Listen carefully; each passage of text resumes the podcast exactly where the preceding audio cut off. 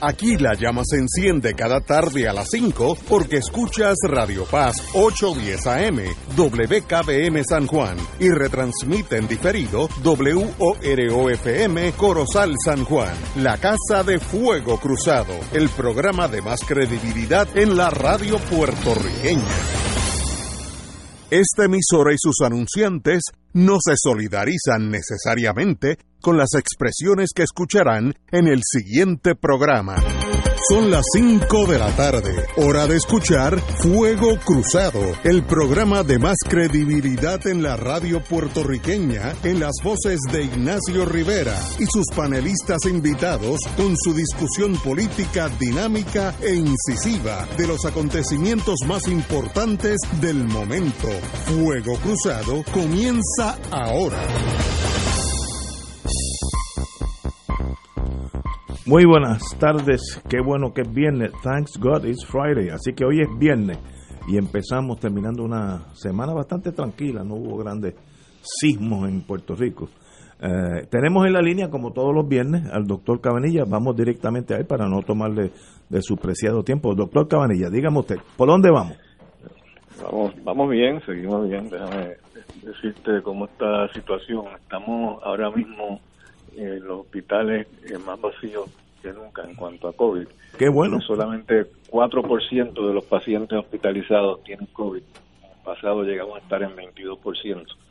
Así que definitivamente está bajando. Y, y lo interesante es que llegamos al, al máximo de casos nuevos por día en diciembre del 2020, cuando tuvimos 928 casos.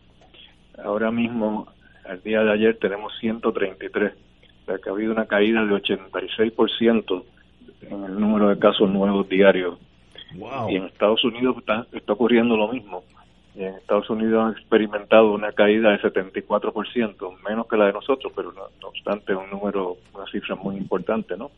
Ellos tuvieron el pico máximo en enero, nosotros fuimos en diciembre. Eh, ahora mismo, en términos de la vacuna, en Estados Unidos se han vacunado eh, 20.6% de la población, en Puerto Rico 16%.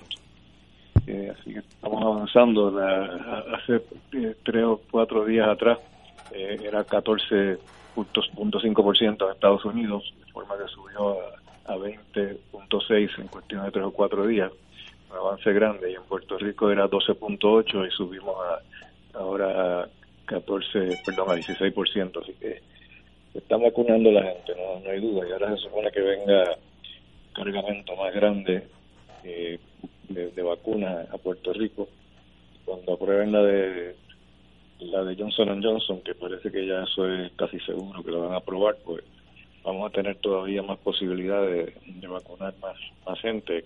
Hay que determinar entonces si tenemos suficiente infraestructura para vacunar a la gente. O sea, que el número de vacunas no va a ser eh, realmente el paso que limita el, la vacunación, sino que yo creo que va a ser la capacidad de nosotros de inyectar esas vacunas.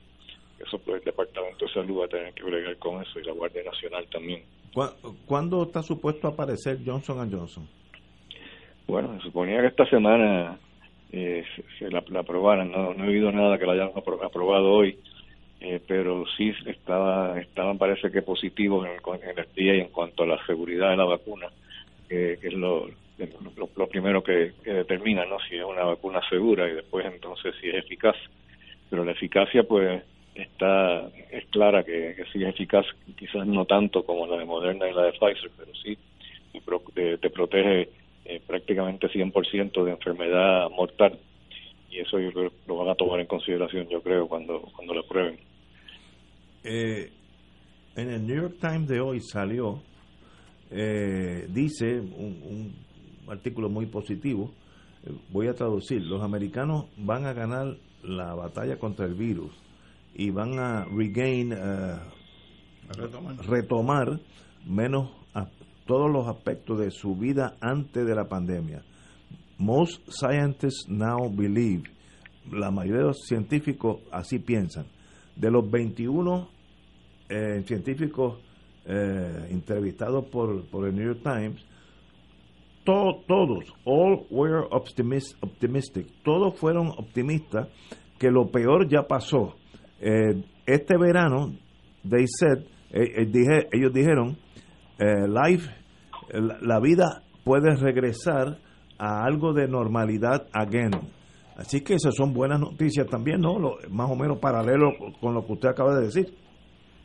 Sí, yo no sé cómo pueden estar tan seguros, pero la verdad es que la forma que se está comportando la, epidemia es un misterio, para mí sigue siendo un misterio, porque como dije anteriormente, en el Reino Unido, donde tienen la, variante, la cepa de esa variante que es más infecciosa y más letal, lo que está sucediendo es que todos los días hay menos y menos casos. O sea, que la, curva, la curva de, del Reino Unido es impresionante, como va bajando, bajando, bajando, no, ni siquiera está formando una meseta, sino que sigue con una caída libre. Y yo no entiendo, todavía acabo de entender eso. ¿Y, a qué se debe? No, no, no hay una explicación. Nadie habla de eso, todo el mundo habla de que está preocupado, que si la cepa británica, que la cepa brasileña, pero la realidad del caso es que, en Estados Unidos no, no, se está viendo el impacto ese del, este, de la cepa esta que porque ya la cepa británica en Estados Unidos está está predominando pero sin embargo no no está no está causando los estragos que se supone que esté causando. Y, y ahora eh, me, me va a excusar por mi desconocimiento médico. Y no será que la pandemia it's running itself out, se está agotando ella misma. Bueno, pero ¿por qué se está agotando? Porque para, para que empiece a, desaparecer se requiere la inmunidad de rebaño, que es un 70%, y en Puerto Rico escasamente yo creo que no llegamos ni a 15%, ni en Estados Unidos tampoco. Así que no creo que sea por la inmunidad de rebaño. En Israel sí, Israel ya tienen más de 80% de la gente vacunada pero en Estados Unidos están todavía bastante atrás, porque son 20% nada más en Estados Unidos de la, de la población que se ha vacunado por lo menos una vez, no con las dos dosis, sino con una.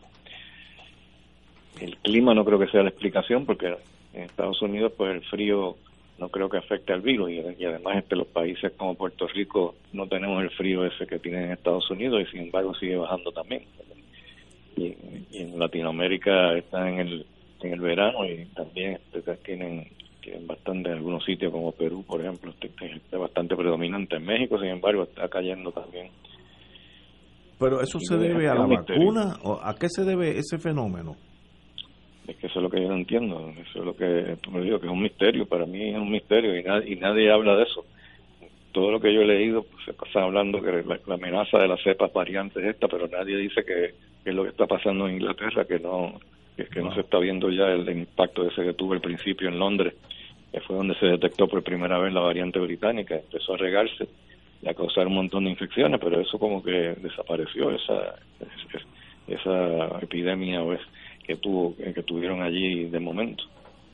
Interesantísimo y el misterio lo hace hasta más interesante. Algo está pasando que estamos ganándole a la pandemia, pero no sabemos por qué. Eso es fascinante veremos a ver qué pasa en los próximos días, porque yo estoy todos los días mirando las curvas a ver si hay algún cambio, pero en Estados Unidos y en Inglaterra sigue directo para abajo, sin, ninguna evidencia de que estén formándose una meseta en la curva, así que si eso va a seguir o no, pues veremos a ver, pero ya en Inglaterra está alcanzando uno de los puntos más bajos eh, desde que empezó la, epidemia, empezó la pandemia ya.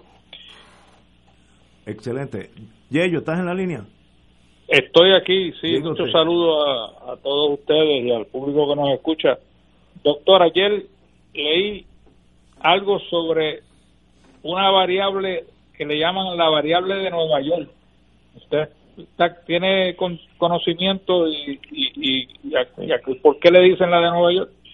Sí, la variante de Nueva York y también hay una variante de California eh, es que el, virus este está mutando más de lo que se esperaba, entonces donde quiera que hay eh, bastante eh, bastante infecciones, pues el virus sigue mutando, porque eso el, virus muta simplemente por un error que hace cuando se replica.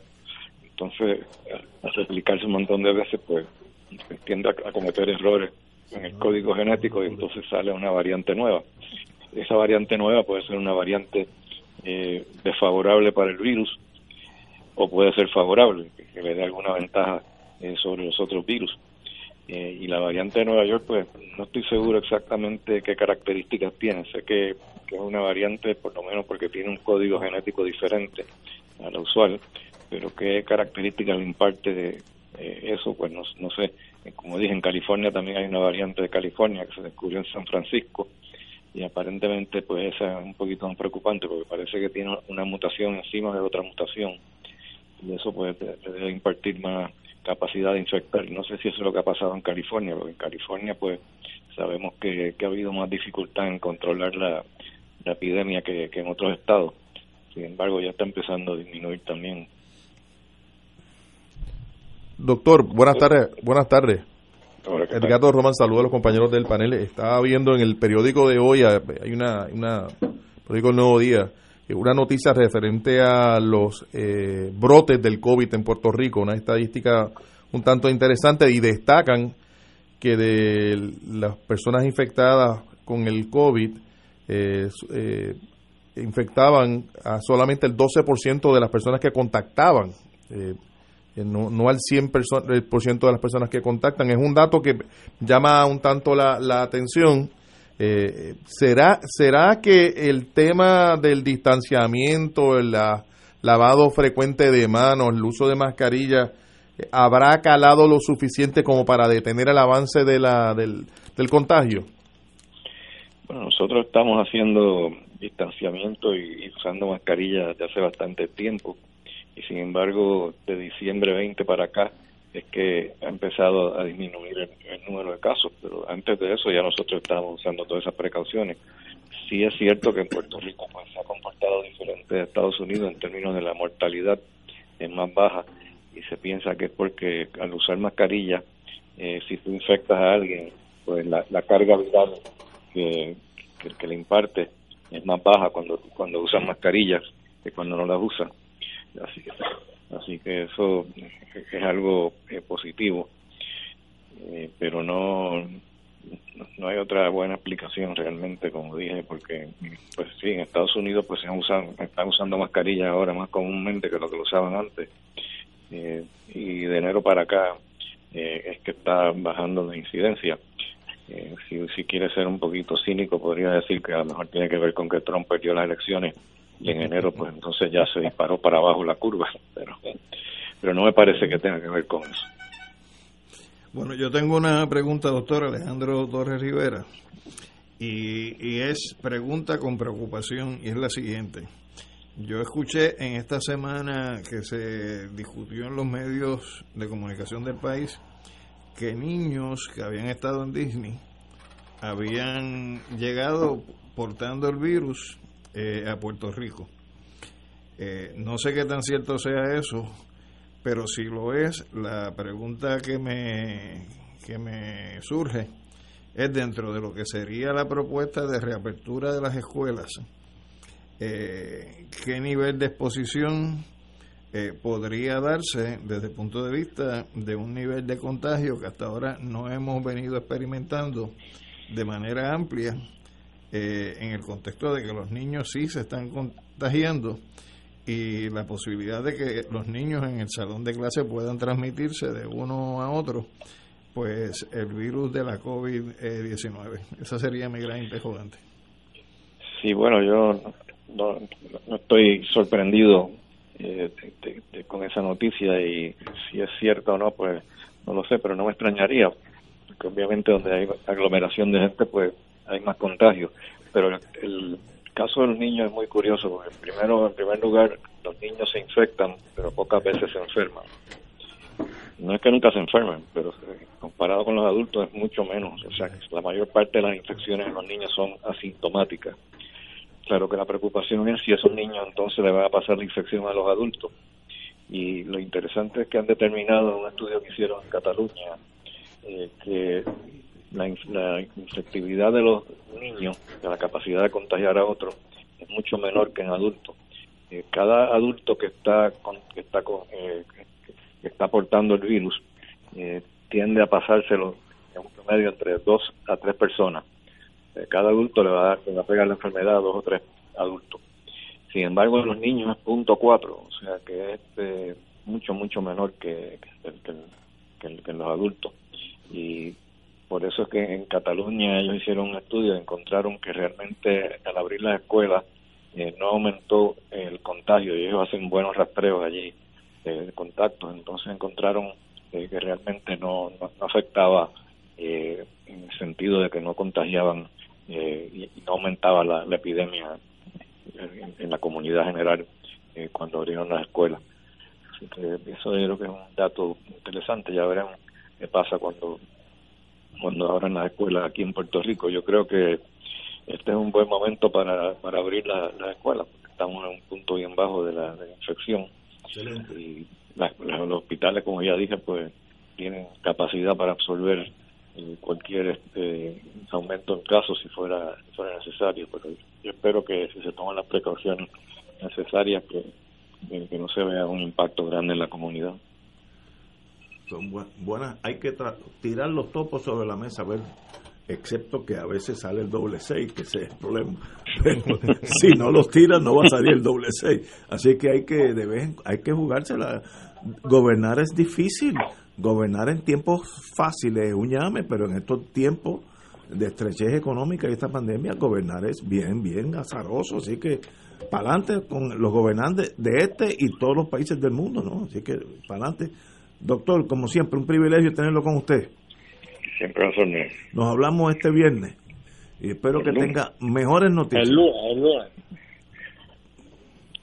Perdón. El lunes. El lunes. ya, yo estoy en el lunes, ya yo estoy adelantado tres días. Nos vemos el lunes, mejor dicho. que tú quieres llegar el martes, que es el Día de la Ciudadanía Americana. ah, ya, ya, yo estoy casi, casi jurando los votos. Muchas gracias, doctor, nuevamente. Un privilegio. No, nos hablamos el lunes, no viernes, el lunes. Bueno, vamos a una pausa, amigos. Fuego Cruzado está contigo en todo Puerto Rico.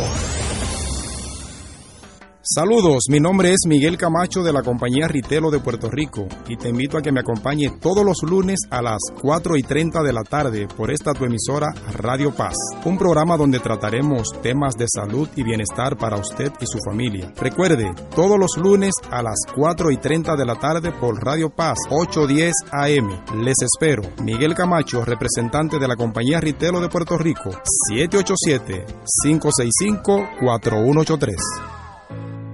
Vivamos esta cuaresma como tiempo de esperanza. Caminemos hacia el santuario de Nuestra Señora, Madre de la Divina Providencia, para la misión cuaresmal 2021.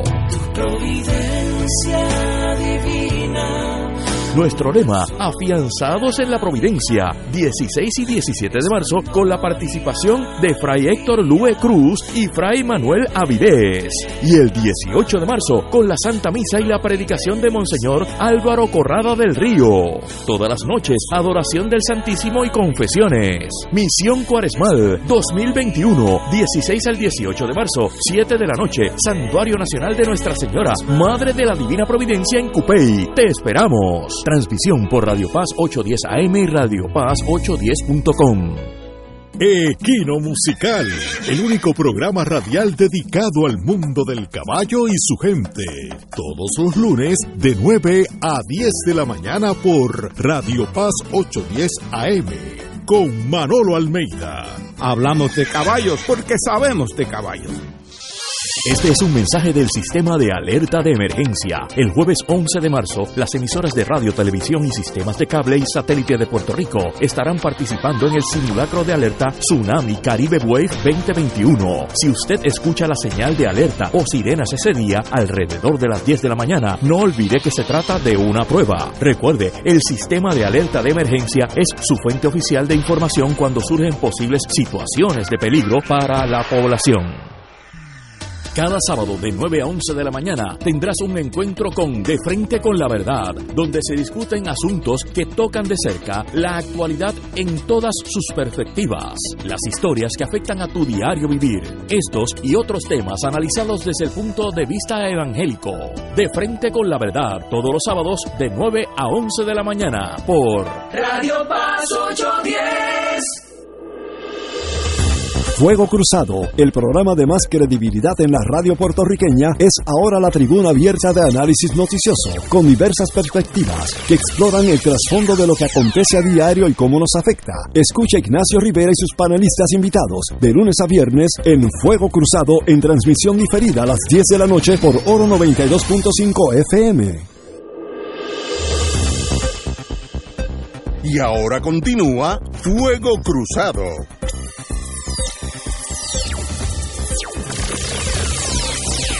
Como estamos en la pandemia, eh, tenemos, vamos, antes, vamos a terminar con la pandemia. Sergio, sé que estás en la línea, Sergio Marswatch, mi querido amigo. Vamos a hablar de los bonos y que todo ese enjedo, a que alguien los explique aquí en español. Sergio, ¿estás en la línea? Ignacio y buenas tardes a los compañeros de panel y todas las personas que nos escuchan en la tarde Ok, esperan unos segunditos porque tenemos que hacer un anuncio del Colegio de Abogados que es importante y, vamos contigo, compañero. Seguimos con el tema del, del COVID, de la vacunación. El Colegio de Abogados de, y Abogadas de Puerto Rico, en unión con la organización Voces, que es la coalición de vacunación de Puerto Rico, pues ha ofrecido sus facilidades y otros lugares alrededor de la, de la isla para promover la vacunación de mayores de 65 años, en este caso en particular de abogados y abogadas mayores de 65 años. Si, si usted sea colegiado o no, sea activo o inactivo, si usted es abogado o abogada y no se ha vacunado, aquí hay una buena oportunidad. Y tiene que tener 65 años de edad o mayor. Eh, tiene dos alternativas. Eh, puede entrar a la página surveymonkey.com slash vacunación 2021, la voy a repetir, eh, surveymonkey.com vacunación 2021 o en horario de trabajo el próximo lunes llamar al 721-3358, lo repito, 721-3358 eh, y procurar las extensiones 212, 213 o 228. Y ahí le van a orientar sobre dónde es el lugar de vacunación, las fechas de vacunación y pues si la persona es, mayor de 65 años, pues va, va, va a poder hacer el, el ejercicio. No deje de, perder esta oportunidad. Es igualmente gratuita y no y no están poniendo la, Sputnik, Ignacio. Eh, no, no es la Sputnik. No, no. Y hay un detalle que es importante, que como es por turno, pues se va a estar garantizando que por lo menos cada personal de enfermería presente pueda vacunar 20 personas en una hora y lo segundo que es importante eh, tener presente es que Puerto Rico tiene una población de abogados y abogadas de más de 65 años hasta los 102 años, que son más de tres mil y pico. Que en ese sentido el colegio le va a estar ofertando ese servicio tanto a colegiados y colegiadas como no colegiados y no colegiadas. ¿Tienes el, el teléfono? El teléfono, lo voy a repetir. El, el cuadro del Colegio de Abogados y Abogadas, el 787 721-3358. Eh, allí pide la extensión 212, la 213 o la 228 o le dice a la persona que lo va a atender que es en relación con el, la vacunación de abogados y abogadas en Puerto Rico. Y, quiero insistir que no es únicamente en Miramar, no es únicamente en la sede, va a ser en diferentes puntos del, de, la isla. Y en el caso de la sede se va a dar también el servicio a la población eh, no indigente, sino de ambulante los que no tienen hogar propio, que sabemos que en esa área de Santurce ah, hay unos cuantos, hay unas cuantas personas que es un buen servicio, excelente para el colegio de abogados, muy muy bueno. Eh, yo me imagino que de esos tres mil y pico de oldies en las cuales estoy yo, eh, ya unos cuantos de esos se han vacunado, en el caso mío, así que no son tres mil, debe ser, no, debe ser mucho menos, mil quinientos, estoy inventando un número. Pero precisamente para esos que han tenido dificultad en obtener un, eh. un turno en algún lugar de vacunación, aquí hay una magnífica oportunidad, está pensado precisamente en esas personas. Excelente. Bueno, señores, vamos a un mundo del cual yo me canto desconocedor. En esta semana hubo en el Tribunal Federal la aceptación, eh, digo, no sé si el Tribunal Federal o la Junta, de una rebaja de la deuda en un renglón que eran 18 millones, lo bajaron a X. Y me gustaría que Sergio Marswatch, que es un analista financiero de primera, no solamente en Puerto Rico, a nivel mundial, nos indicara, Sergio, ¿qué está pasando en ese mundo de los bonos que tú vives en él, de lo cual nosotros desconocemos, eh, en torno a los últimos desarrollos? ¿Qué, ha pasado? Ignacio, saludos, buenas tardes y gracias por la oportunidad una vez más. Privilegio. Eh, sí, yo creo que eh, debemos empezar explicando esto por partes porque eh, es un asunto complicado. La, la Junta de Supervisión está ahora mismo en proceso de renegociar aproximadamente 35 mil millones de obligaciones y de deuda del gobierno central de Puerto Rico. El anuncio que se hizo hace cuatro días corresponde a un acuerdo que se llegó con un, subgrupo de bonistas, mayormente eh, dueños de bonos de obligación general, que son los bonos que tradicionalmente emitía el gobierno central de Puerto Rico, y de la autoridad de edificios públicos. Estamos hablando entonces que este acuerdo eh, busca eh, modificar aproximadamente 18 mil millones de esos tipos de bonos que acabo de mencionar. O sea que es un poco más de la mitad de los 35 mil que se busca eh, modificar en su totalidad. Eh, lo primero que tenemos que decir es que este acuerdo se logra con un grupo de bonistas, pero todavía no se ha presentado en la Corte. Esto eh, todavía falta negociar con los otros tenedores de las 17 mil millones en obligaciones que no están cubiertas por eh, eh, este plan. ¿Puedo interrumpir para una pregunta? Sí. Cuando se refiere a obligaciones generales, ¿eso cae en el marco de lo que es la deuda constitucional o de la deuda extraconstitucional? No, los yields son la deuda constitucional. Eh, son los bonos que se refieren en inglés como General Obligation Bonds y en español eh, los que nos referimos usualmente como los que tienen la garantía eh, de repago de, la Constitución. Okay.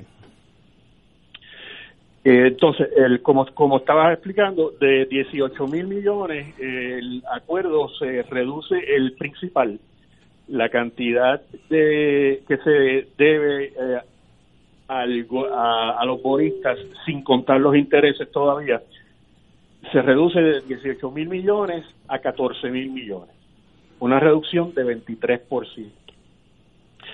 Se reduce también el término de la deuda nueva que se va a emitir para sustituir esa deuda vieja. Se reduce de 30 a 25 años. Y el acuerdo es el siguiente. A los bonistas que decidan participar en este acuerdo, se le va a dar eh, parte en efectivo, parte de bonos nuevos y parte en un instrumento cuyo repago depende de la cantidad que recaude Puerto Rico eh, del impuesto sobre las ventas y el uso. Tengo, tengo otra pregunta, Sergio. Sí. Eh, ¿Se está contando en esa ecuación con el dinero que no se ha pagado desde que se radicó la quiebra por parte del gobierno de Puerto Rico y que me imagino debe estar en un pote para ser utilizado en algún momento o sencillamente lo que estamos hablando es de recaudo futuro? No, no, eh, eso es lo que voy a explicar ahora. Eh, incluye, el gobierno de Puerto Rico tiene aproximadamente ahora mismo más de 23 mil millones, casi 24 mil millones en la cuenta principal de Hacienda. De ese pote se van a sacar 7 mil millones para eh, pagarle en parte a estos bonistas que eh, han acordado entregar sus bonos viejos por lo que en inglés se llama, y Ignacio conoce este término bien, consideration, este, un, eh, que es básicamente intercambiar la deuda vieja por efectivo y bonos nuevos. de los 14 mil millones. en, una suma que sería equivalente al 50% de los 14 mil, ¿no? Correcto. Este, aproximadamente 7 mil millones se repartirían en distintas proporciones entre los bonistas, eh, de acuerdo a lo que se negoció. Entonces, los otros 7.400 millones se pagarían, por ponerlo así, en dos tipos de bonos nuevos. 6.683 millones en nuevos bonos de obligación general que tendrían un vencimiento de, como dije, de 25 años y eh, la tasa de interés fluctúa entre 4 y 5%, y unos 730 millones en unos bonos especiales que se llaman eh, bonos de apreciación de capital, que no pagan intereses ahora y los van acumulando hasta el momento de su vencimiento. Eso serían también, a cuatro, de, también de 4 a 5%, Sergio. ¿Perdón? Ese, ese interés que se acumula para pagarlo al final del camino también sería de 4 a 5%. No, sería un poco más alto, sería entre 5 y 5.37. Pero eso aplica solamente a ese grupo de 730 millones de dólares en bonos. Entonces, además de esas tres clases de compensación, por ponerlo así, se incluye un instrumento que todavía no se ha definido exactamente eh, cómo va a ser y por lo tanto en los documentos que se han hecho públicos se, se refiere, ¿verdad?, con el término genérico, instrumento de valor contingente. Eso significa que ese bono va a pagar a los bonistas solamente si el gobierno de Puerto Rico recauda en exceso de un umbral ya negociado en eh, la categoría de impuestos de ventas y uso. Si el exce si en un año Puerto Rico, por ejemplo, se excede por 300 millones, por ponerlo así, pues eh, los bonistas podrían obtener un rendimiento adicional de hasta 50% de ese rendimiento, de, de ese exceso que recaudó Puerto Rico sobre lo que se había proyectado inicialmente.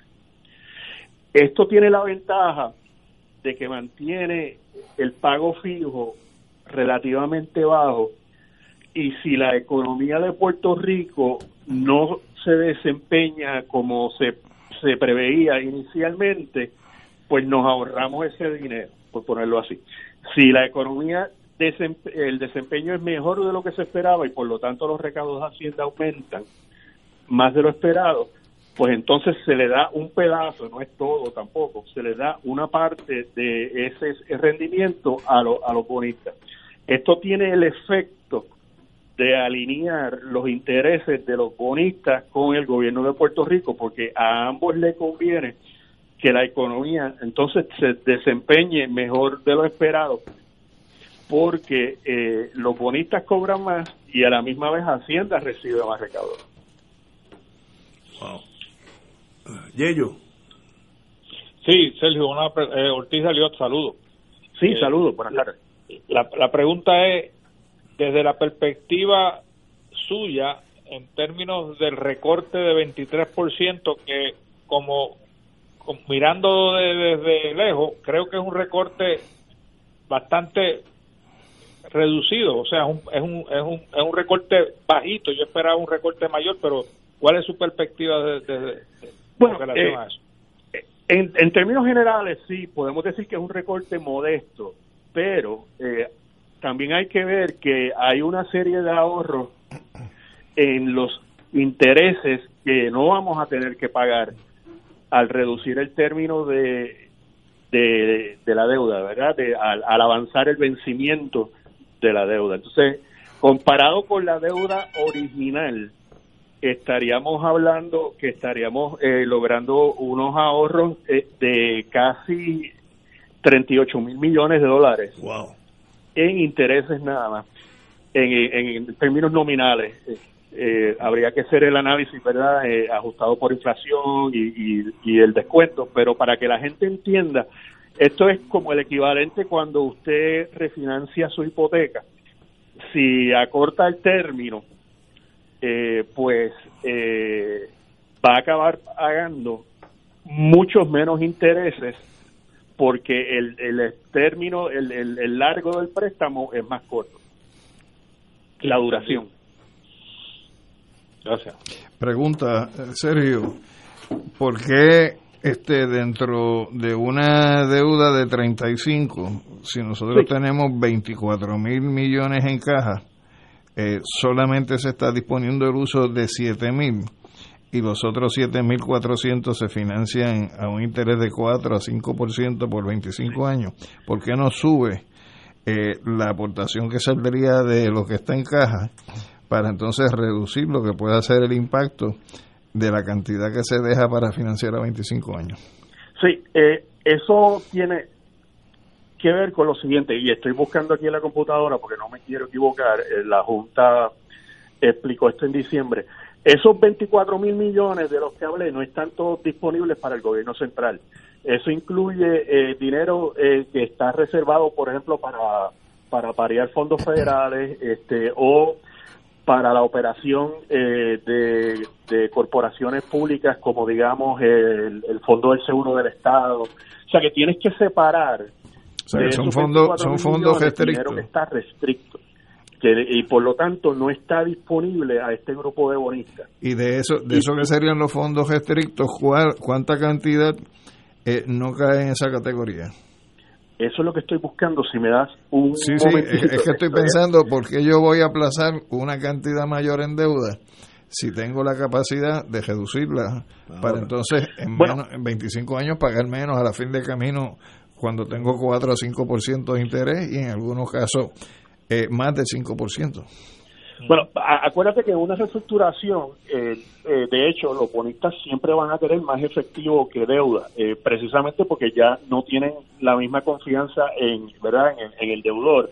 O sea que mientras más efectivo le des a los bonistas, más dulce también es la, la oferta para ellos, menos riesgo tienen en cuanto a la exposición a Puerto Rico. O sea que también hay que mirarlo desde esa otra perspectiva. Pero eso también, a mí me hubiera gustado eso pregunto, eso también puede incluir que como le voy a dar más dinero, pues entonces ellos renuncien a una partida mayor que la que están renunciando ahora, que es de cuatro mil. Exacto. Porque la luz delante es la que alumbra. a todo tipo de negociación eh, en el medio, ¿verdad? Eh, eh, que sea conveniente para ambas partes. inicialmente la, la Junta había hecho una oferta que contenía menos efectivo y no habían logrado convencer a una cantidad tan grande de bonistas para que apoyaran el plan de, de, reestructuración. Al aumentar el efectivo, eh, pues se consiguió también recortar un poco más el, el principal.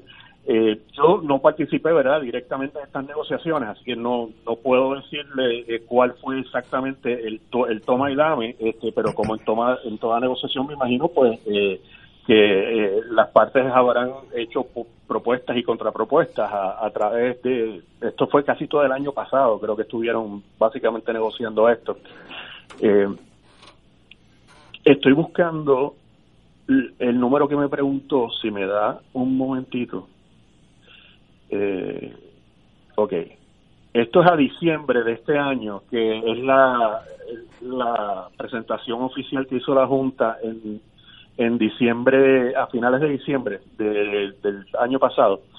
Había aproximadamente 24 mil millones en efectivo y en inversiones, entonces de esos 8 mil millones eh, eran pertenecían a, otras entidades legalmente separadas del Fondo General, o sea que por lo tanto no, no se podían tocar había otros 5 mil millones, 5.4 billones, eh, que incluye eh, fondos eh, federales para bregar con la cuestión de COVID y otros fondos restrictos. 500, aproximadamente 690 millones que tiene que ver pues para fondos de desempleo y de la lotería. Y eso entonces deja un balance en caja de aproximadamente 10.300 millones que es lo que utilizaría el gobierno de Puerto Rico pues para, para operar por el, por el año fiscal, que es básicamente eh, el, Fondo General con algunos ajustes que se le harían eh, sobre la marcha. Y por eso es que no se está usando ese pote completo y no está disponible eh, para los bonitos.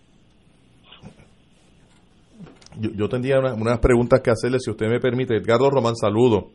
Eh, eh, como se ha discutido en estos días, eh, se ha hablado de que Puerto Rico continuaría efectuando estos pagos anualmente por sobre 20 años. Leí un periódico 22 años, no sé si ese es el número final.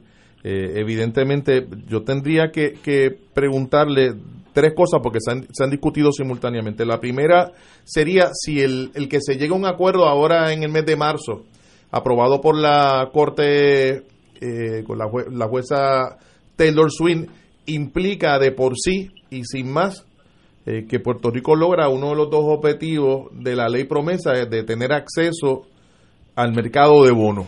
Si eso lo va a significar, la segunda pregunta que, la, que tengo es qué efecto, qué consecuencias tendrá el, el, para el presupuesto, para los presupuestos venideros el que se tenga que reservar al saque una cantidad de dinero de sobre mil millones de dólares durante más de 20 años para la amortización de esta deuda. Y finalmente algo que me come la verdad la curiosidad y todo esto que tiene que ver con los planes de retiro y el, y el intento y el esfuerzo que se ha hecho eh, de, reducirlo sí vamos a cogerlo uno por uno porque son son varias preguntas eh, primero eh, eh, este plan se, se tiene que someter a la Corte, como tú bien dices, la juez no lo va a aprobar el, el 8 de marzo. Ahí lo que, lo que va a suceder entonces, se va a pautar un calendario para tener vista en el tribunal, donde el gobierno de Puerto Rico, a través de la Junta, va a presentar el plan de reestructuración y lo que se llama también eh, un, eh, un documento de divulgación para explicarle a todos los acreedores qué es lo que está sucediendo con la reestructuración de sus obligaciones con el gobierno de Puerto Rico. Entonces las partes debaten ese documento, que se incluye, que no se incluye, cómo se explica la, eh, eh, la transacción. La juez entonces dice, ok, se le puede enviar a los, a los acreedores, se le envía a los distintos acreedores y los acreedores entonces tienen que devolver eh, si están a favor o en contra, básicamente una votación por clase de acreedores. O sea que este proceso eh, va a tomar, eh, se espera que se concluya alrededor del 15 de diciembre, es lo que esperan las partes. Además de eso, además de la aprobación por los acreedores, se necesita que la legislatura de Puerto Rico apruebe los bonos nuevos que se van a emitir. Y como ustedes saben, pues la situación en la legislatura es bastante álgida hasta que no sabemos exactamente cómo esto va a acabar eh, sucediendo eh, o, u ocurriendo, ¿verdad? Eh, depende pues de la dinámica política en la legislatura. Segundo, bajo este plan lo que se busca es hacer un pago fijo a 25 años de 1.150 millones, comparado con lo que teníamos que pagar antes de entrar a la quiebra, pues es ciertamente un alivio. Eh, bajo para estas dos eh, obligaciones, tanto los bonos de obligación general como los de edificios públicos, eh, tendríamos que pagar por un término más largo, si cumpliéramos con los términos originales y a un interés más alto, poquito menos de dos mil millones anuales. Por eso es que hay tantos ahorros en intereses. Eh, o sea que si hay un ahorro, tú me, tú me puedes decir, bueno, a lo mejor pudimos conseguir un poquito más. Pues sí, en toda negociación siempre, ¿verdad? Se, se, puede conseguir marginalmente algún que otro beneficio, pero eh, esto sí representa eh, un, beneficio para Puerto Rico. Podemos debatir, como dije, si hubiera sido si posible conseguir más, eso pues ya sería entrar en la especulación. Y tu última pregunta se me, se me escapa ahora. Eh, eh, le pregunté sobre si esto significará acceso al mercado de bonos y ah, pregunté, eh, y pregunté también si lo que tiene esto que ver con la propuesta de reducir el pago de las pensiones a los retirados del gobierno. este, como tal, la aprobación de este plan no, no necesariamente nos garantiza eh, acceso al mercado de bonos. Eh, se está haciendo un intercambio de deuda vieja por deuda nueva. O sea que en ese sentido, pues sí estás, ¿verdad? Entre comillas, emitiendo deuda nueva, pero no estoy seguro que, que podamos utilizar esto como ejemplo de que ya tenemos acceso a los mercados a tasas razonables. Eh, eso habría que probarlo tal vez un poco más adelante eh, con, una emisión de bonos. Aunque se puede hacer el argumento, ¿verdad? Este, que este grupo de bonistas pues estuvo dispuesto a, intercambiar su deuda vieja por, por esta deuda nueva bajo estos términos y eso significa pues que tenemos algún tipo de acceso a los mercados de capitales. Eh, segundo, este plan no incluye los 55 mil millones que se le deben a a los, a los pensionados. En, es lo que se llama el, eh, la, la, obligación de, pensiones a través de 30 años. El plan que presentó la Junta del año pasado incluía los 55 mil millones. No sé si el plan que van a presentar el 8 de marzo va a incluir a los pensionados o no. Además de los 35 mil millones que estamos hablando. Yo me imagino que sí, pero no estoy totalmente seguro.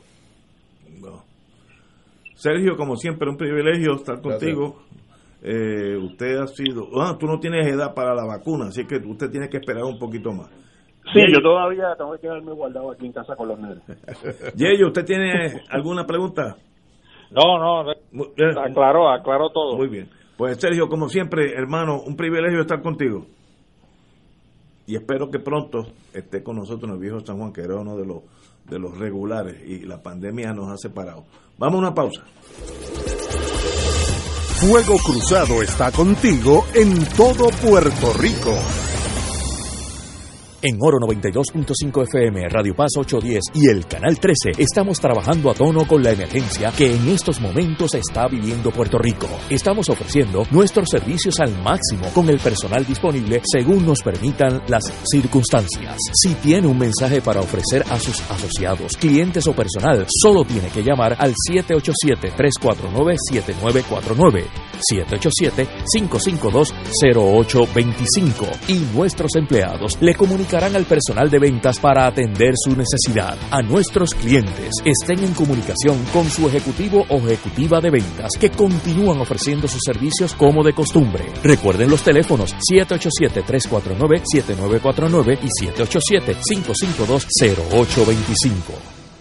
Radio Paz te ofrece el mejor motivo para levantarte temprano y disfrutar el comienzo de un nuevo día de lunes a viernes con Enrique Liboy y Radio Paz en la mañana. La dosis perfecta de noticias, deportes y éxitos musicales de todos los tiempos, humor y curiosidades, calendario de actividades y tus peticiones musicales por el 787 300 4982 Conéctate con el 810 AM de lunes a viernes con Enrique Liboy y Radio Paz en la mañana. Fanático del deporte, la mejor información y el mejor análisis lo escuchas los sábados a las 2 de la tarde por Impacto Deportivo con Javier Sabat y el más completo elenco en deportes por Radio Paz 810 AM y en las redes sociales Facebook Impacto Deportivo, Radio PR,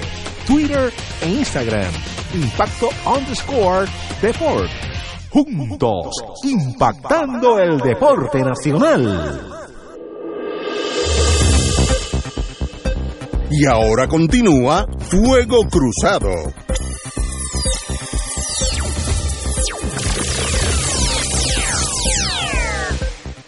Reaperturas de escuelas públicas en Puerto Rico. Aquí un compendio de las instrucciones que dio a conocer la designada secretaria del Departamento de Educación, Elba Aponte, sobre el listado de escuelas que abrirán e información importante sobre el protocolo de apertura en los planteles escolares de Puerto Rico. 115 serán las escuelas públicas que podrán certificarse para poder comenzar clases presenciales de forma escalonada, paulatina y en un horario especial. El próximo lunes 1 de marzo reabrirán los planteles escolares. Del 3 al 5 de marzo los maestros estarán acondicionando los salones. Estos días el estudiantado que sigue en clases virtuales hará alguna asignación desde su hogar. El 9 de marzo habrá una asamblea virtual para padres para orientarlos sobre el protocolo. El 10 de marzo podrán acudir estudiantes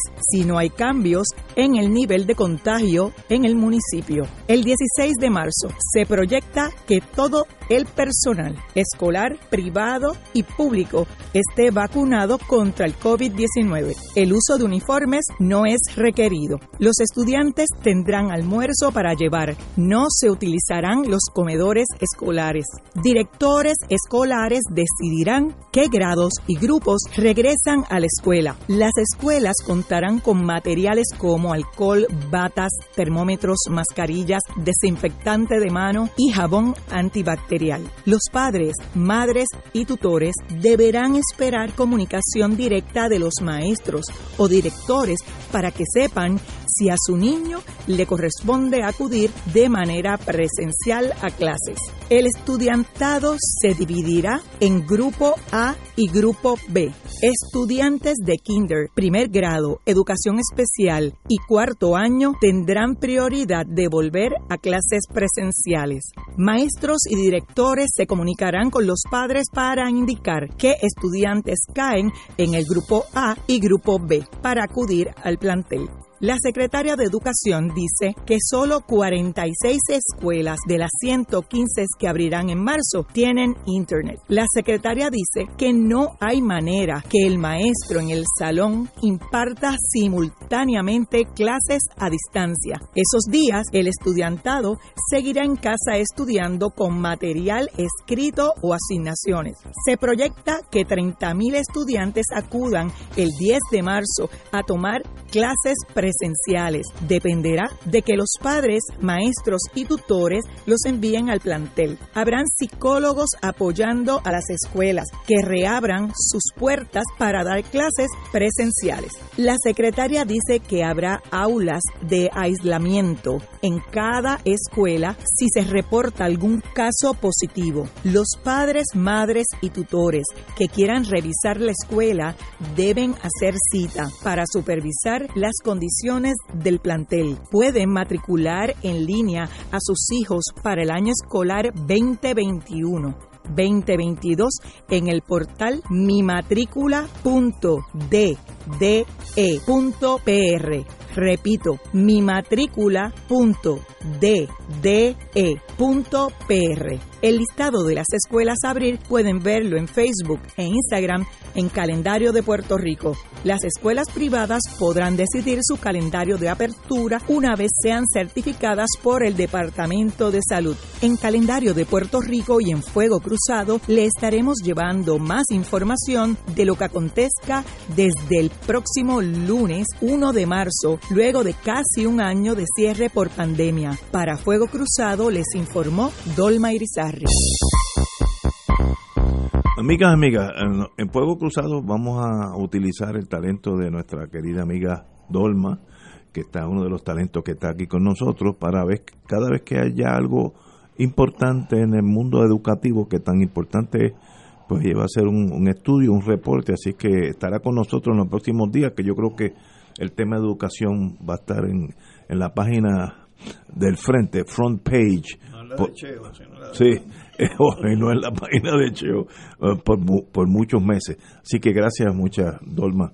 Eh, bueno, eh, vamos a analizar de nuevo rapidito.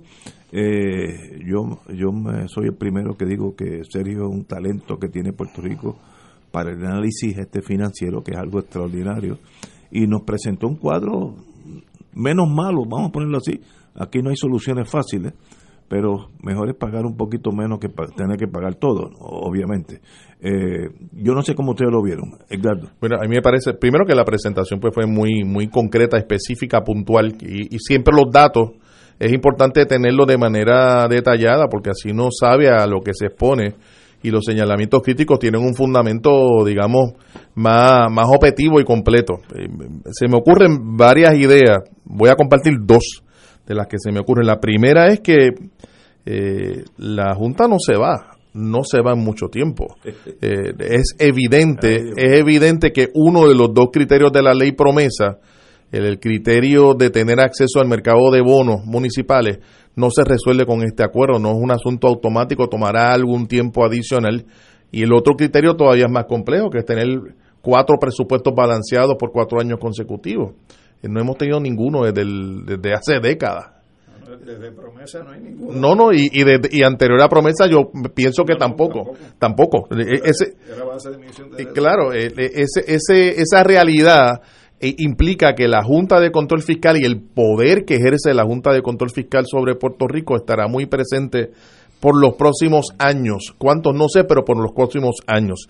Y la segunda idea de la que quiero compartir es que eh, la situación de la deuda va a significar que nuestra generación y las próximas generaciones estarán pagando una deuda eh, por, por más de 20 años. Se ha hablado de 25 años. O sea, sacar 1.150 millones de dólares en un presupuesto, en una economía como la nuestra, no es poca cosa. Estamos hablando de mucho, mucho dinero. Eso va a tener implicaciones directas sobre el área de los servicios esenciales, los que fueran, porque no los acaban de definir, ¿verdad? Para evitar eh, no, no tocar diferentes sectores. Me parece que esas dos ideas eh, las traigo como un elemento como para, para conversar. Yeyo, Yeyo. Mira, yo, yo añádele dos, dos ingredientes más a, la, a las aportaciones del amigo Román. Una, eh, aquí se habló en la campaña política, tanto en Puerto Rico como en Estados Unidos, de una auditoría de la deuda. Y, y me pregunta, me pregunto, a usar el término en inglés, how timely es la, es la, es la auditoría para que tenga un efecto sobre los planes que se está aprobando y negociando por la Junta de Supervisión Fiscal. Particularmente cuando Pierluisi creo que radicó o va a radicar una resolución a los efectos o emitió una orden ejecutiva, no lo tengo claro, para que se audite la deuda desde 1952.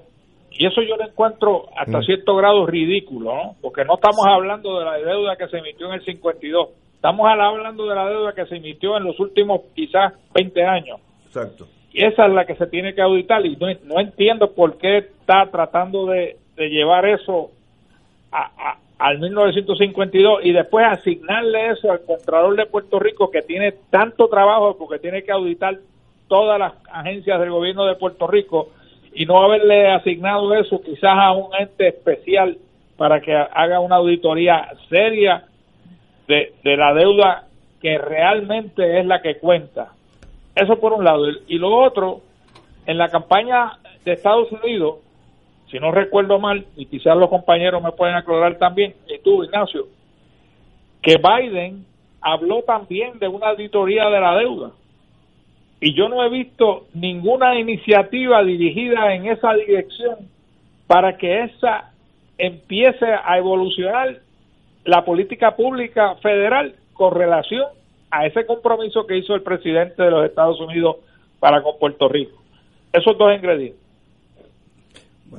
Yo tengo algunas observaciones, Ignacio. La primera es quizás darle una contestación eh, a ello de por qué Pierluisi está hablando de 1952 y no creo que tenga que ver nada con la fundación eh, o el proceso constitucional que desemboca en el ELA, sino que una auditoría desde 1952 al presente nos puede coger una década más sin resolver el problema, ¿no? Entonces, para que las cosas cambien, pues se van a mantener iguales.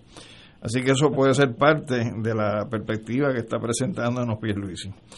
Lo segundo que quiero señalar es que estuvimos hablando con Sergio alrededor de una figura en número de 35 mil millones de dólares, cuando se ha indicado que la deuda del gobierno central eh, es de 76 mil millones, que si se suma la de los sistemas de retiro de 55 mil millones, se suma la de otras corporaciones públicas y la de los municipios, terminamos con una deuda real de 180 y pico de mil eh, millones de dólares, que eso no lo, no lo va a resolver eh, este acuerdo de 35 mil que se nos está presentando. La ley promesa establece, como señala Edgardo, dos premisas fundamentales para que la Junta de Control Fiscal se vaya del país. Una de ellas es que se logren presupuestos balanceados por cuatro años consecutivos y como correctamente dice Edgardo, aquí hace muchos años que la posibilidad de presupuestos balanceados se fue por el sifón. El segundo criterio que establece la ley y promesa es que Puerto Rico pueda regresar a los mercados de bonos, que no es otra cosa que pasar por el calvario que haya que pasar para buscar un arreglo en el pago de la deuda para que podamos volver a endeudarnos.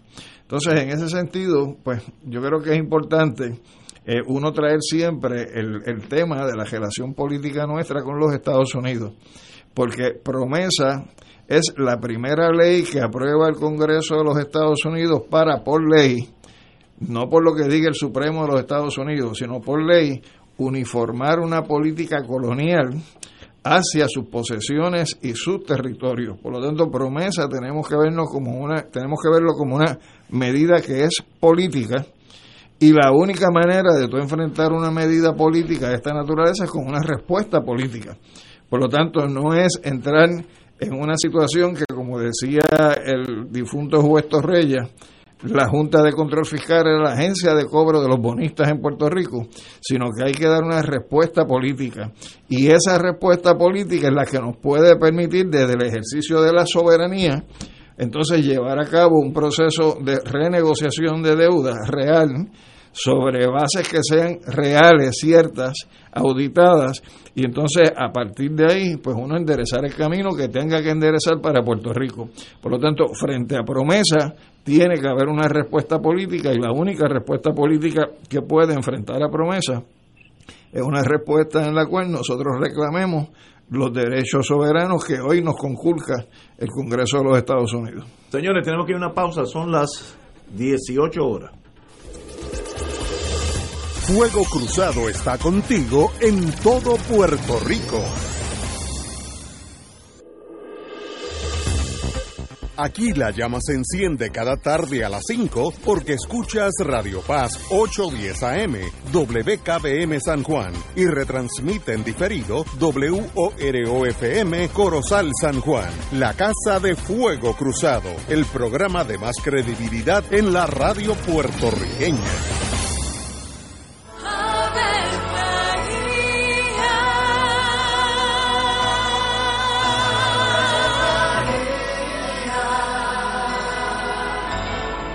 El ángel del Señor anunció a María. Y ella concibió por obra del Espíritu Santo. Dios te salve María, llena eres de gracia, el Señor es contigo.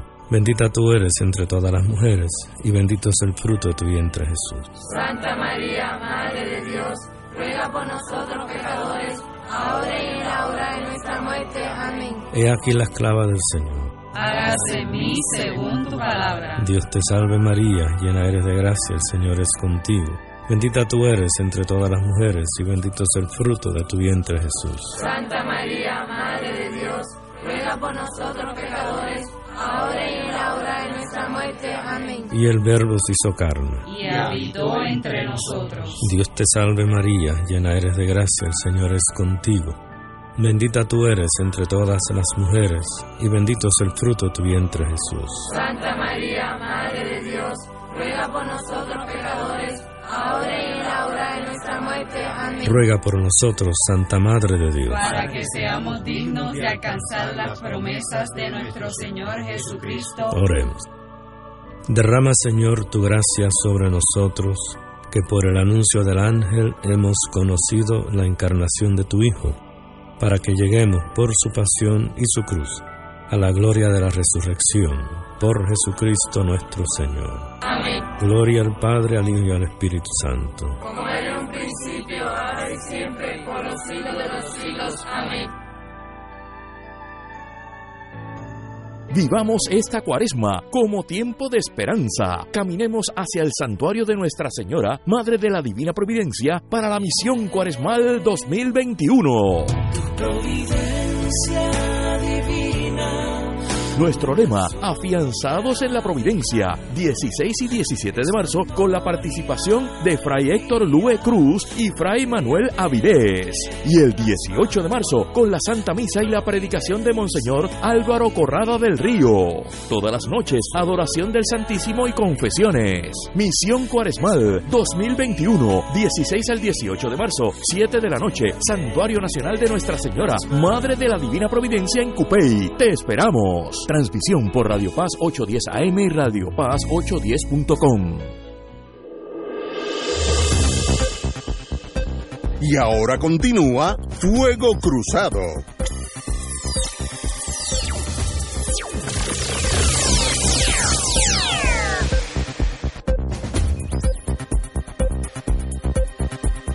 Regresamos, amigos y amigas, a Fuego Cruzado. Me acaba de entrar una noticia muy buena. El, el gobierno del presidente Biden acaba de renombrar al fiscal Monroe para quedarse en la silla aquí en San Juan. Así que eh, ese no tiene que volver al Senado porque ya era fiscal en propiedad. Así que buenas noticias, aquellos que hemos bregado con él sabemos que muy suave, muy duro como fiscal, pero muy suave como persona, es una combinación perfecta. Así Ignacio, ¿a qué tú a qué tú crees que se debe eso cuando el nombramiento era de Trump y él rescindió esos nombramientos? ¿Qué tú crees que ha pasado? Yo tengo una respuesta cínica, pero eso no es sorprendente. ¿Dónde está el quick pro Es que Puerto Rico no es importante, ni las Islas Vírgenes, ni Guam. En el, en el juego político de tú tener fiscales que te respondan a ti, el hecho que tú estés en Guam, San Tomás, Santa Cruz o San Juan es irrelevante. Así que déjalos que, los que ya están funcionando, déjalos porque ya están haciendo un buen trabajo, así que déjalos quietos. Aquí por eso hemos tenido fiscales, eh, ¿cómo se dice antes que los nombren? Designados. Interinos. Interinos, 12, 15 años. Bueno, así fue con la que se fue. Sí, y con... Que le decían la jefa de fiscal. Ay, ¿cómo se llama? la fiscal, el, con el fiscal ahí.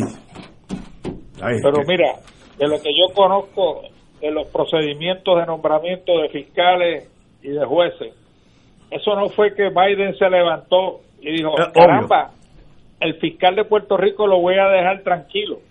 Alguien tiene que haber metido la mano. La pregunta es quién. Bueno, si, si, si fuera apostador, apuesto al FBI. Porque ese sí tiene el oído del presidente, vía el secretario de Justicia de Estados Unidos, y sí tiene estadísticas y tiene mucha vela alta en, en todos los gobiernos, sean republicanos o demócratas.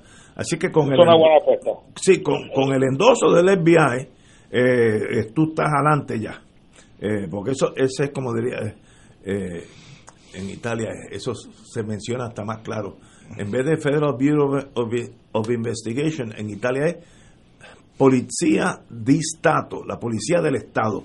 Y eso es lo que es el FBI. Esa es la policía del Estado. Y sencillamente yo creo que si lo endosan, igual que si no lo endosan, miren, no tiene chance. Eh, esa, esa organización sigue teniendo mucho poder en los Estados Unidos. Y la opinión del gobernador no, no es valiosa, no se considera. sobre el gobernador, sobre los legisladores, sobre con la comisionada residente hasta el FBI. Absolutamente, el FBI jala más que toda esa gente. Eso es, esa es la policía del Estado. Yo, yo también pienso que ahí, pues, además de la eficiencia que puede haber demostrado en el tiempo que lleva que lo, que lo ha y la eficiencia que puede haber demostrado donde estuvo antes, pues yo creo que son factores que también se toman en consideración. Eh, y me parece que dentro de lo que es el equipo demócrata que gira en torno al presidente, pues tiene que haber también habido algún clearance, alguna luz verde para que el proceso avance en términos de la confirmación. Eso es demasiado de rápido, eso no es así como dice Yello, no es que se levantó y dijo, oye, vamos a dejar a la gente de Puerto Rico quieta. ¿Hubo, algún proceso mínimo? bueno, Hombre, claro, pero eh, fíjate, los legisladores federales allá te pueden bloquear ese tipo de nombramiento, ¿no? Como, como hizo la senadora Warren con el con el juez de apelaciones que nombró Trump de Puerto Rico. A Marswatch. Lo bloqueó los dos senadores de Massachusetts. Este, y después lo volvió a nombrar y, y, Biden lo, lo, liquidó. Así que el proceso depende, quizás Ignacio tiene razón de que como es Puerto Rico, el FBI tiene una, una la pala con el presidente que no que no tienen los políticos locales. Además que el FBI aquí no es la policía de los Estados Unidos, es la policía de los Estados Unidos en la colonia, que no es lo mismo que sea en un estado. tiene más pala. No, tiene, tiene más. Bueno, yo no voy a entrar ahí porque me voy a meter en. Tiene más peso. Yo estoy contentísimo que Monroe se quede. Ok, pero yo tengo que tener esto bien claro. Tú lo que me quieres decir es que el presidente del Partido Demócrata en Puerto Rico no tiene vela en este entierro. No, sí, sí, sí, tiene vela. Tiene, pues. la vela para pagarla. No, no, tiene. Eh, ahora, el que manda, el, el, eh, si yo fuera presidente de Estados Unidos, el que yo oigo es mi agencia, que es el FBI no voy a hablar ni, ni el presidente del Partido Demócrata en, en Wyoming tampoco. Digo, los escucho, etcétera, somos finos, ellos levantan dinero para mí, etcétera.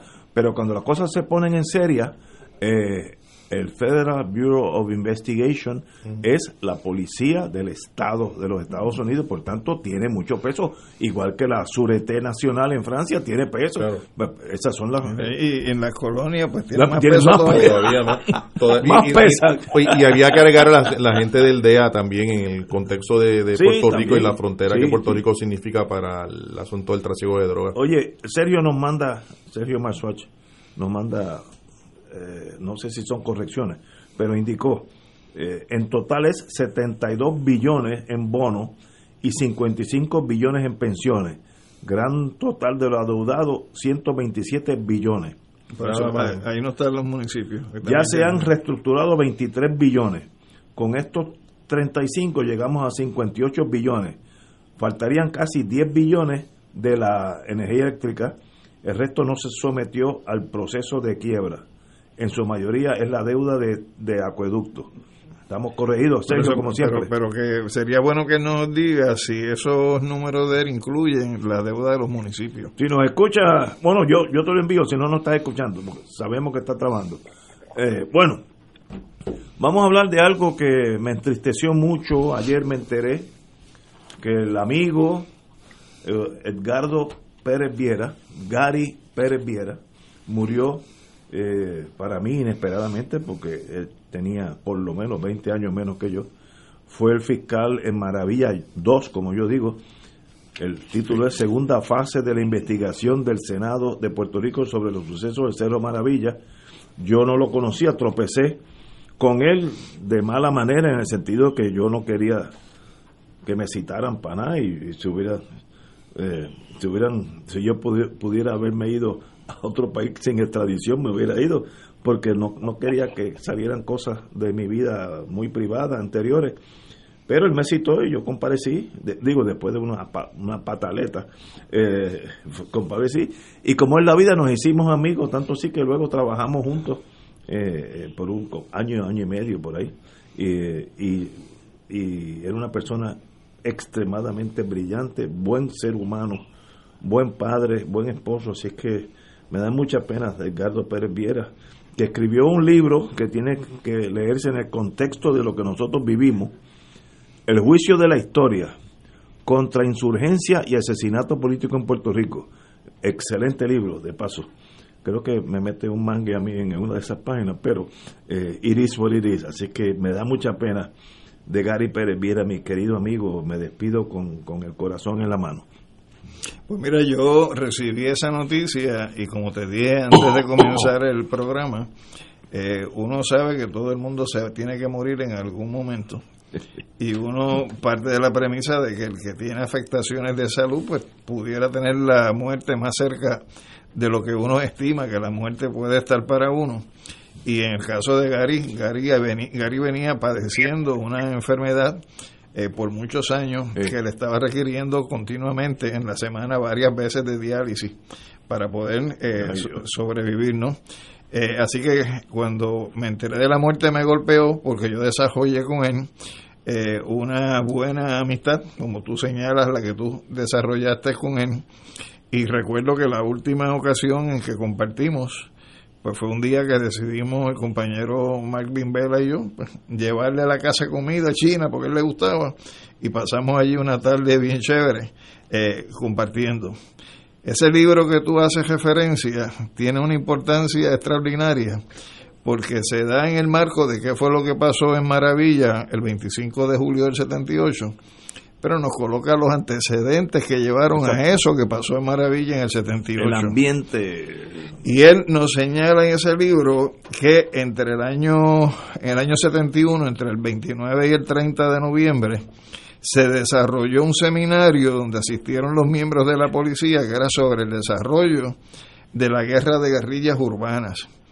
Y nos dice que para 1971 en noviembre, se hizo un memorando en inglés que era Subversion en Puerto Rico, donde se planteaba la polarización hacia la unión permanente con Estados Unidos por la administración, eh, que eso motiva que desde el 68 grupos subversivos hubieran comenzado a oponerse a ese objetivo y recomendaba la creación de un departamento de información y adoctrinamiento, el reclutamiento de apoyo entre organizaciones cívicas, profesionales, estudiantiles, obreras y religiosas, dirigir esfuerzos en radio y televisión en mensajes contra la subversión, el control físico sobre personas y propiedades, la utilización de policías en tareas de recolección de información entre familiares y centros de trabajo, desarrollo de interrogatorios a sospechosos y la organización de grupos clandestinos o públicos de derecha organizados por ciudadanos privados y policías para penetrar y destruir a los grupos que ellos entendían que eran subversivos. También nos menciona cómo entre el año 74 al 76 entre la Guardia Nacional y la policía desarrollaron entrenamientos en Panamá en la Escuela de las Américas. Y ahí fueron muchos policías. Sobre terrorismo, como el 14 de octubre del 77, por una orden ejecutiva, se creó el Consejo Asesor del Gobernador sobre Seguridad, como para el 7 de diciembre del 77 eh, se presentó una ponencia eh, a cargo de Sebastián Ortiz Lorenzo de la División de Inteligencia sobre subversión política y su vinculación con el movimiento obrero, como entre el 4 y el 16 de septiembre el FBI, la Policía y la Guardia Nacional y otras agencias de seguridad desarrollaron en el Campamento Santiago de la Guardia Nacional entrenamientos conjuntos antisubversivos y cómo en el 78 se hace un seminario sobre violencia política y terrorismo donde traen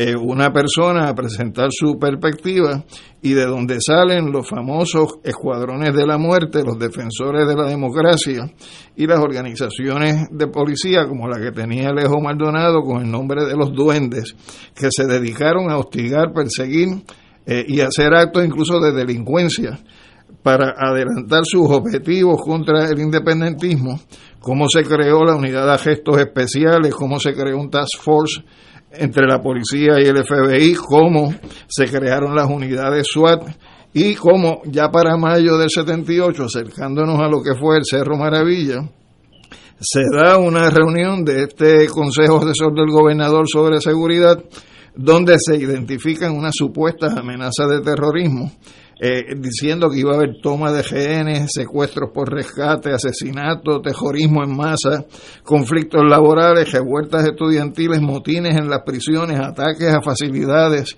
e instalaciones militares, actividades guerrilleras, es decir, creando un contexto de subversión general en el país que no existía propiamente como tal y como en junio se prepara un plan de defensa interna ordenado por ese consejo donde se establece qué es lo que se va a llevar a cabo eh, desde el punto de vista del ataque a los grupos independentistas eh, que realmente terminan entonces en lo que fueron los sucesos de, eh, del Cerro Maravilla, donde se induce el asesinato, o no se induce, se ejecuta el asesinato de dos jóvenes bajo la premisa de que iban a volar unas torres de comunicaciones en Cerro Maravilla con unos poquitos de carbón que se usa para, para hacer este, barbecue.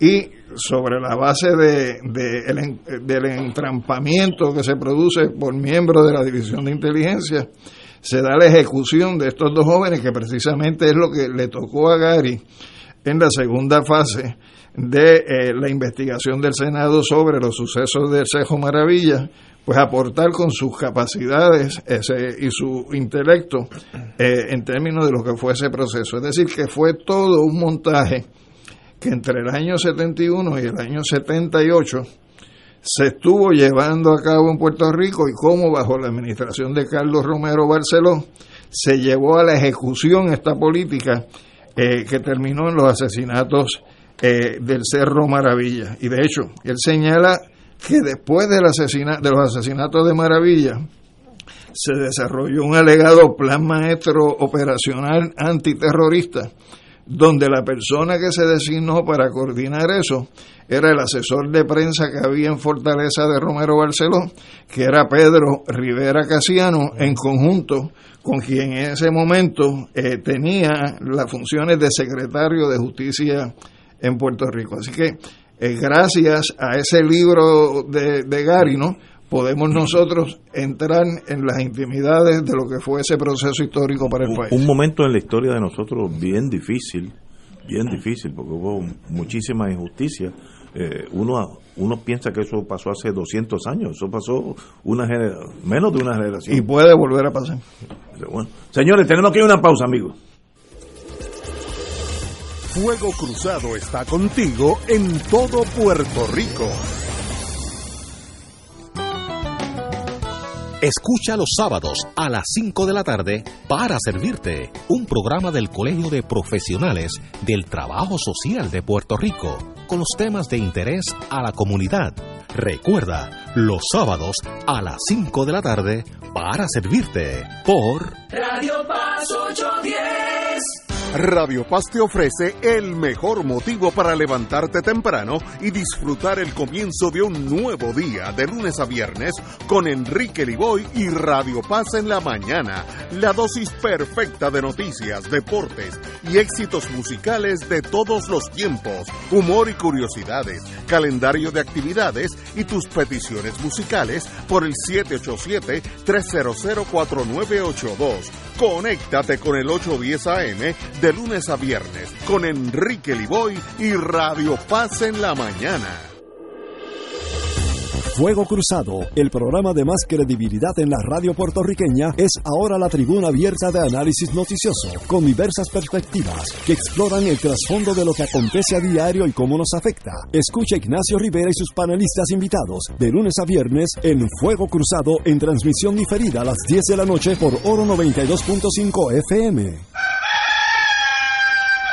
Llegó la hora de reactivar el fervor católico y agradecer las bendiciones divinas. De regreso al santuario en persona para la misa de madrugadores desde las 5 y 30 de la mañana. La convocatoria es para reunirnos implementando todos los protocolos y distanciamiento social que garantice nuestra seguridad y no represente peligro para la salud en las amplias facilidades del Santuario Nacional de Nuestra Señora, Madre de la Divina Providencia en Cupey. Nos congregaremos con las debidas precauciones el sábado 6 de marzo a las 5 y 30 de la mañana. Misa de madrugadores de regreso al santuario. Para detalles accede a nuestra página en Facebook o llama al 787-646-9448. Transmisión radial por Radio Paz 810 AM y Radio Paz 810.com. Oro 92.5 FM. Radio Oro FM.com. Y ahora continúa Fuego Cruzado.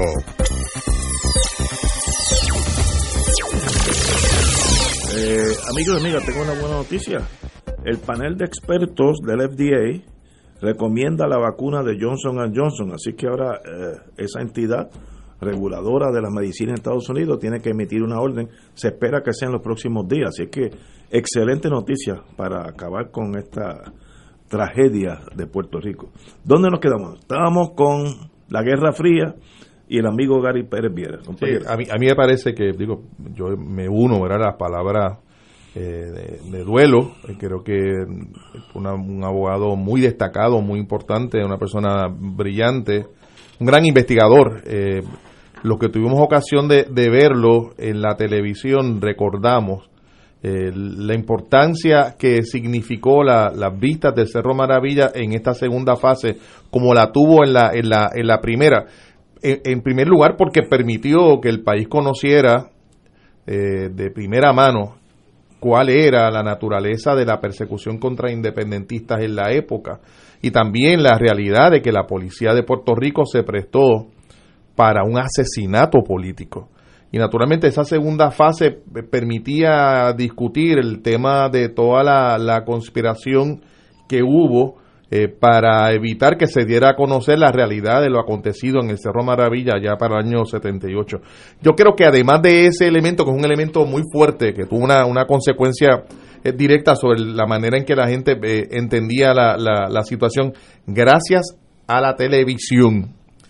también hay que destacar el hecho de que tuvo unas consecuencias con respecto a la legislatura, al operar de la legislatura, en términos de la capacidad investigativa de la, de la legislatura de Puerto Rico, eh, algo eh, similar o parecido a lo que pudo haber ocurrido, o de hecho ocurrió en los Estados Unidos en relación con vistas eh, congresionales sobre diversos temas. Aquí ocurrió en relación con el tema del Cerro Maravilla eh, y, ciertamente el Gary permitió que, que brillara la, la participación de los investigadores del Senado en relación con este evento y la producción de ese libro posteriormente como producto de todo un proceso de investigación que no duró dos semanas ni tres. Estamos hablando de un proceso de mucho tiempo.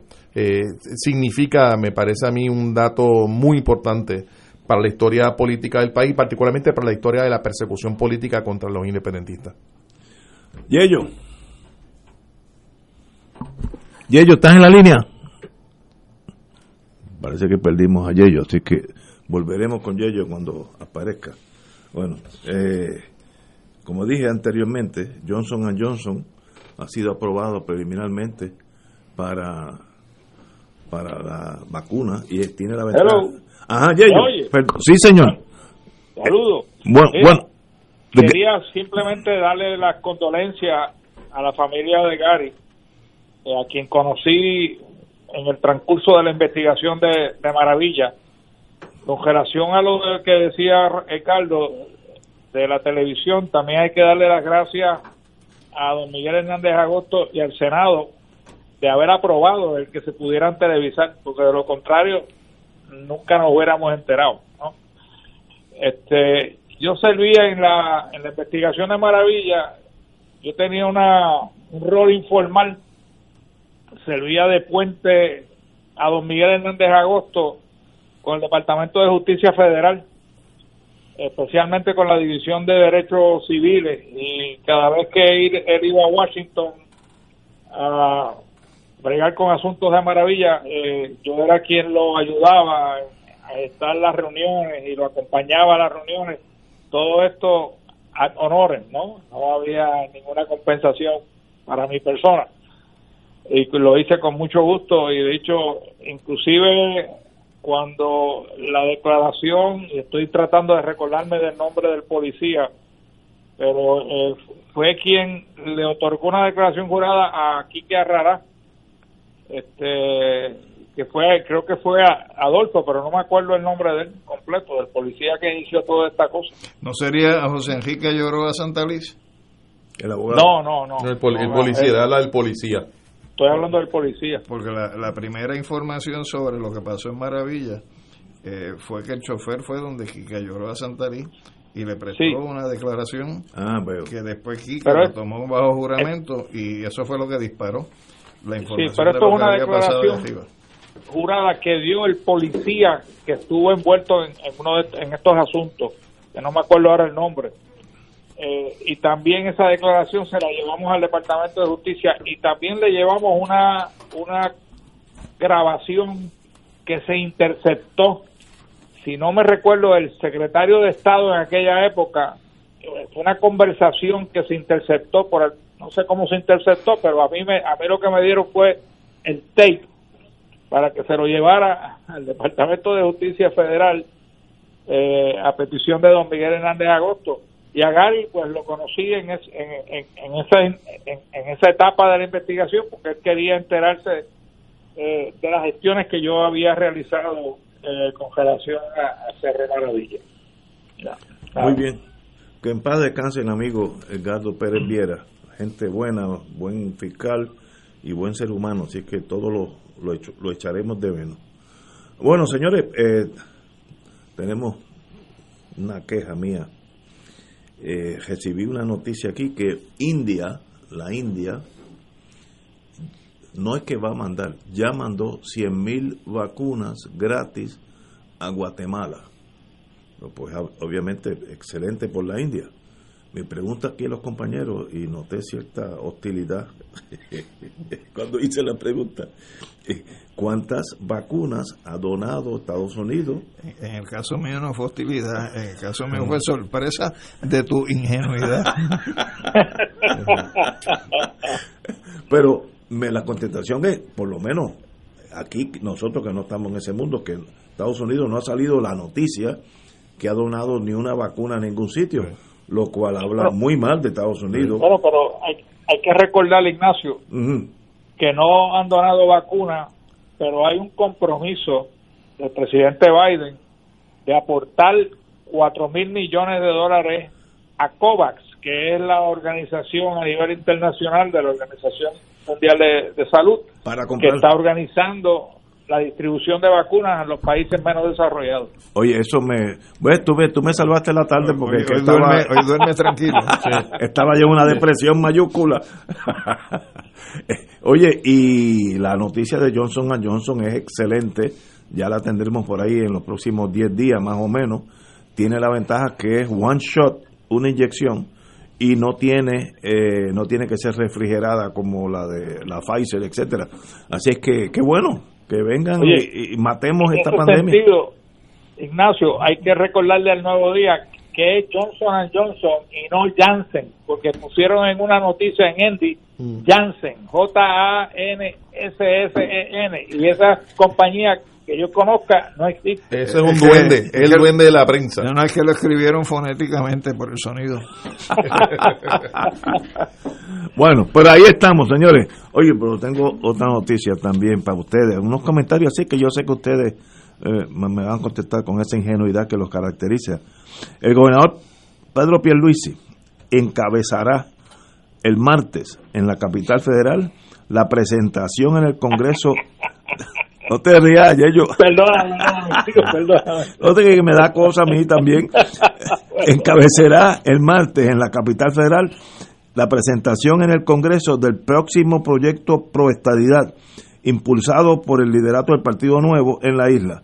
La, la legislación en la Cámara Baja Federal tendrá como principales autores el congresista demócrata Darren Soto de Florida y la comisionada residente en Washington, nuestra Jennifer González. Eh, Con esos dos cuadros ganan. Qué bueno, lo felicito. Eso es portada de Washington Post. no te rías, Yello, mira. Perdóname, chico. Pero, pero acá, mira, eh, del mundo de la guerrilla uno aprende que la guerrilla gana porque ataca solamente cuando tiene la ventaja. Y por, Sun Tzu. lo dijo 500 años en el Cristo, pero muchos West Pointers no aprendieron eso hasta los otros días. y en estos días, hace como 10 días, dos semanas, el senador Schumer, demócrata, amigo de Puerto Rico, nos dijo en blanco y negro, no, no es que lo insinuó, mientras ustedes no arreglen la economía de Puerto Rico ni se presenten aquí con un proyecto de estadidad. Si lo dice el demócrata, que es el, nuestros aliados naturales, y este es el presidente, Es el portavoz del Eh, Senado, eh, en el Senado del Partido Demócrata. de la sí, mayoría. el portador del... del- El- pues imagínate. El equivalente al speaker de la Cámara, que es. Pelosi. Por tanto, volviendo a la queja de guerri- guerrilla, si tú sabes que el ejército ya tiene los tanques mirándote a ti todo, tú vas a salir eh, caminando hacia esos tanques. Mire, déjelo pasar, no hagan nada, porque no va a pasar, porque ya Schumer lo dijo, no es, no es que lo insinuó, ese fue de los pocos que ha hablado, claro, por aquí, ni hablar de ustedes. Entonces, ¿qué, qué va a pasar cuando erradiquemos eso? Nada. Pero, pero porque tú dices en plural cuando radiquemos eso. Radiquemos que, que- O sea, que te- tú te sientes, sí, te no. sientes mensajero Eh, en con- ese esfuerzo. Eh, y ellos, como usted estuvo con esa legislación allá por Mira. muchos años, dame tu opinión. Mira, a, a menos que, digo, y, y quizás lo están dejando para el, para el día de la erradicación, ¿no? Pero no han divulgado ni un coautor más allá de Darren Soto y la comisionada residente. Si eso es lo único que tienen, pues mira, mejor es que lo tiren al zafacón. Porque se supone que la labor de la comisionada residente era buscar auspiciadores particularmente del Partido Republicano, que también ha dicho que tampoco lleven la estadidad para allí, lo dijo McConnell claramente, ¿no? Así que demócratas y republicanos en el Senado han dicho, para aquí no vengan. Pero ¿Y, y por qué vamos a insistir en esto? Yo, yo Eh, la es- verdad es que no lo entiendo. ¿no? no, no, yo, yo tengo una pregunta aquí a los compañeros.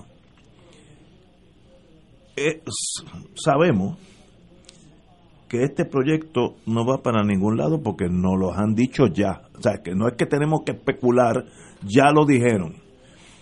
¿Qué ganamos entonces con hacer este show el martes y presentarlo?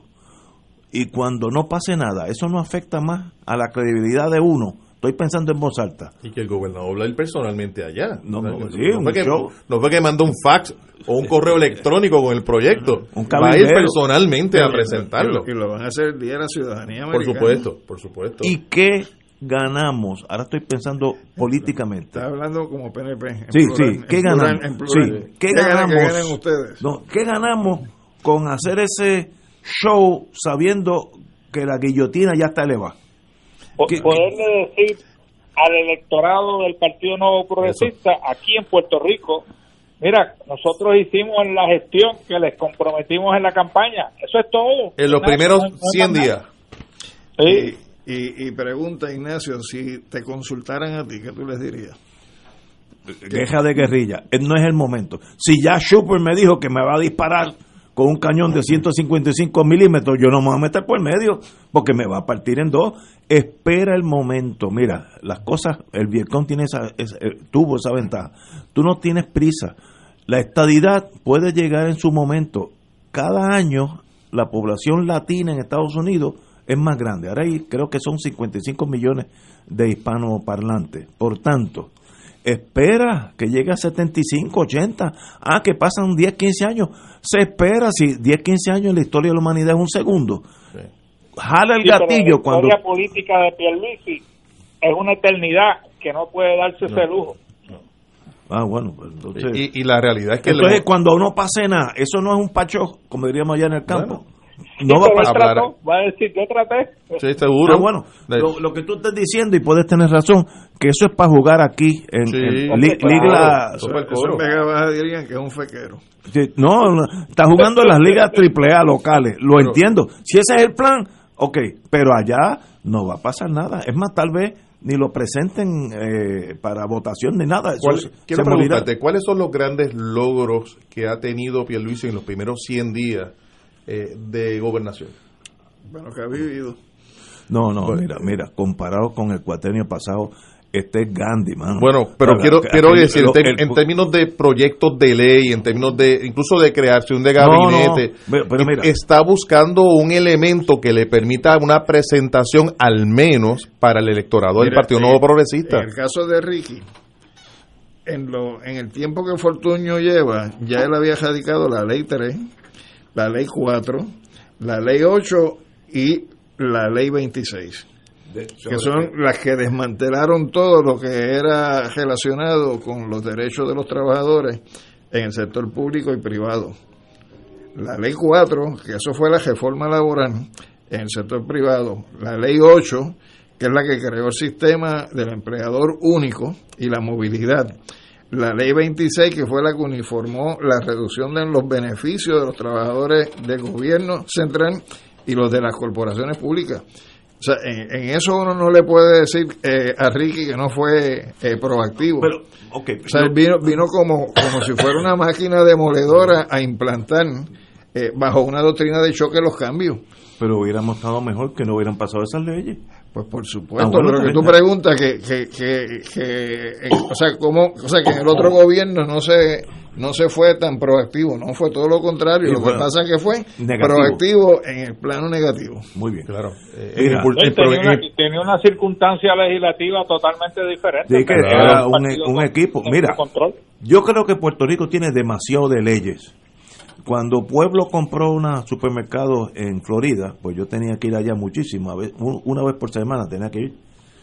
Y yo compré las leyes del estado de Florida. Era la mitad de lo que es lepra. La mitad. Nosotros estamos cundidos de, de- de leyes. Miren, cójanlo suave. No pasen leyes que a veces pasan la ley, se pone en lepra, que son los libros de leyes de Puerto Rico anotadas, y nunca pasa más nada. Eh, eh, eso es legislar por legislar, es perder el tiempo. Eh, Lyndon Johnson, que tuvo una vida en el Senado y luego fue presidente, dijo que en toda su carrera política, inclusive presidente de Estados Unidos, su única gestión eh, para la historia fue el Medicare, Medicaid y la ley de y la ley de, de, de votación. Para, para la historia en lo legal, porque para la historia también fue el que subió al punto pico la movilización Ah, sí, de soldados en no, Vietnam. No, tuvimos, tuvimos pequeños problemas por Vietnam. Por eso no pudo correr de nuevo. Pues Vietnam lo mató. Él fue uno de los soldados que murió en Vietnam. Fue la carrera de Lyndon Johnson. No, no pudo bregar con Vietnam. Eh, pero dice en toda la carrera, yo hice dos cosas importantes. La ley de votación de equal, este, Voting Rights Act. Voting Rights Act que, que creó un nuevo Estados Unidos. Sin esa ley, ¿usted creen que Obama hubiera sido presidente de los Estados Unidos? Ni pensarlo, o sea, ni pensarlo. Así que qué bueno. Y, la, y Medicare ni hablar de Oye, eso, ¿no? yo, yo estoy un poco confundido, Ignacio, eh, porque yo recuerdo que Ricardo Rosselló dijo que él iba a ser el último gobernador del Estado Libre Asociado. Eh, y, y, ¿Y qué pasó? Porque ahora estamos con, con Hombre, otro gobernador. eliminaron el Estado Libre Asociado por, Por eso también. estamos con otro gobernador en unas circunstancias muy difíciles, eh, en unas circunstancias muy difíciles, eh, en un plebiscito reciente con un resultado bastante apretado, eh, en, en un- con un Congreso que no está pensando, no, no está pensando ni lo bueno ni lo malo, sencillamente no está pensando en Puerto Rico en medio de una pandemia, en nuestra peor crisis. Eh, Hace un momento estábamos hablando de, una deuda que hay que pagar que nos va a acompañar por más de 25 años, el pago de 1.150 millones de dólares, y el gobernador se monta en un avión y va a Washington a hablar de la estadidad. Bueno, pues eso estrictamente es un, un ejercicio para la grada, es un ejercicio para el partido, es un ejercicio interno eh, para mantener contento a un sector de- del Partido Nuevo Progresista, cuando no ha ocurrido nada extraordinario en relación con Puerto Rico en estos primeros 100 días. Ricardo, es para neutralizar a Larry Seyhammer. No, no, pero ustedes me están confundiendo. Recuerden que es viernes, cuando lo suave, ellos. Es viernes, voy a- voy a estar hecho un, un- un esqueleto humano. me imagino que irá con- me imagino que lo acompañará en el viaje como secretario de Estado. No puede, se tiene que quedar de gobernador. Ah, interino. bueno. Y es que lo confirman antes de, de que se vaya. Me, me mandan un mensaje. Si el policía que no recordaba el nombre era Pérez Casilla. Pérez Casilla fue el que dirigía la división Sí, de de inteligencia. No, no, no, No, no, no. no era Pérez Casilla, era un trigueño, era el grande. Había, había un policía que estuvo que estuvo bajo custodia, bajo protección eh, del, del Senado. Iba a, a proveer una- unas declaraciones. Buscando, llevo un rato buscando también el nombre. Oye, yo estaba mirando los números de, de Sergio. Era Andrade, Andrade. No, pero Ju- Julio César Andrade. Andrade dirigía la unidad de gestos especiales. Bien. Ese mismo era. Ese Hoy, hoy, hoy estuve hablando con él porque él era muy. eh, era amigo de Pérez Viera. Yo le tuve que dar la noticia, le afectó bastante. Eh, bueno, Pero que él no quería darle declaraciones a nadie y, y el único que él logró que le diera una declaración jurada fue a, a, a Quique Arrara, si no me equivoco. ok, no, no. Mira, lo mejor es pasar esa página, no, no pensar más.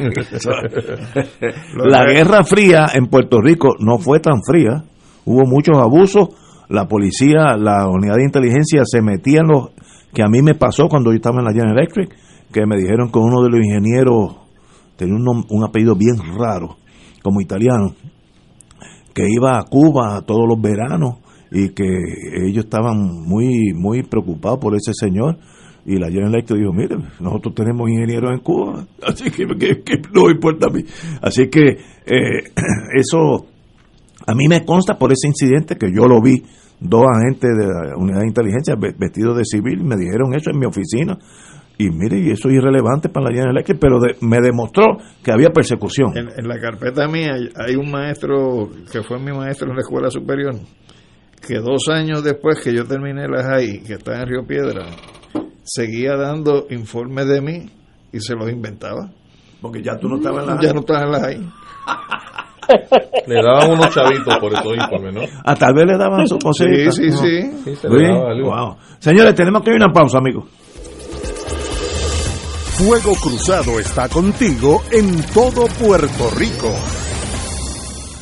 Miércoles de Infoempresas a las 4 de la tarde. Con entrevistas e información con nuestros emprendedores y empresarios. No te lo puedes perder. Miércoles a las 4 de la tarde. Por aquí, por Radio Paz 810 AM y Radio Paz 810.com. Los espero. A mí me gusta mi pueblo, a mí me gusta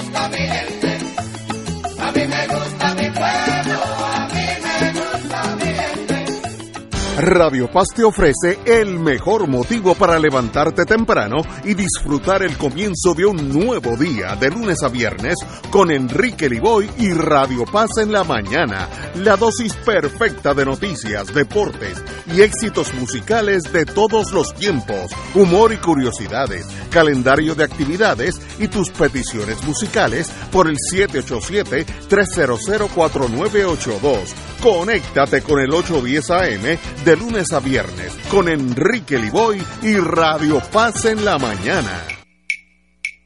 De todo un poco, con Manolo Almeida, el más ameno en tus mañanas por Radio Paz 810 AM, de martes a viernes a las 9 de la mañana. Notas positivas, salud, ambiente, negocios y entretenimiento. De todo un poco, martes a viernes por Radio Paz. ¡Estamos vivos! Este es un mensaje del sistema de alerta de emergencia. El jueves 11 de marzo, las emisoras de radio, televisión y sistemas de cable y satélite de Puerto Rico estarán participando en el simulacro de alerta Tsunami Caribe Wave 2021. Si usted escucha la señal de alerta o sirenas ese día alrededor de las 10 de la mañana, no olvide que se trata de una prueba. Recuerde, el sistema de alerta de emergencia es su fuente oficial de información cuando surgen posibles situaciones de peligro para la población. Y ahora continúa Fuego Cruzado.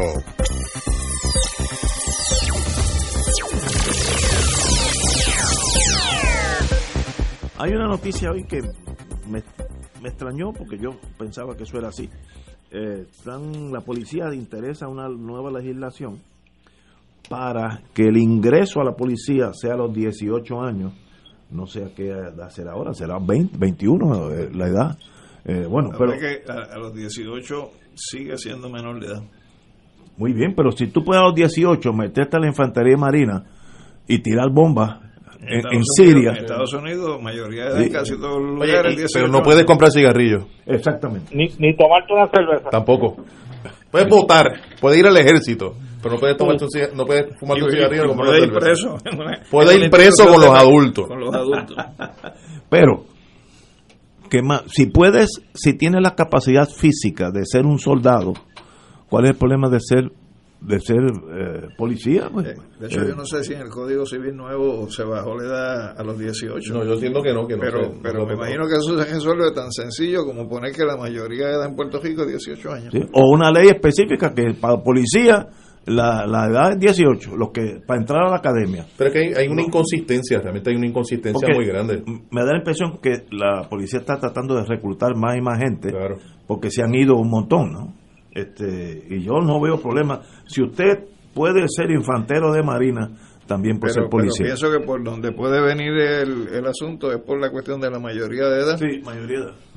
Pero se cambia eso. eh, Por eso yo te digo que, que eso es tan sencillo como una enmienda al Código Civil. De hecho, cuando Rosselló fue gobernador, se, Se puso bajó. a 18 y Sí. después vinieron los populares y la subieron a 21. y, y no formará parte de los acuerdos que hay en el proceso del caso federal de reforma de la policía, en términos de la profe- profesionalización de la policía, de que vayan a tomar un grado asociado o un bachillerato, en cuyo caso serían, digamos, reclutas de policía cuando comienzan, pero no van a ser policías en la calle hasta que terminen esos estudios, que probablemente sea a los 20 o 21 años.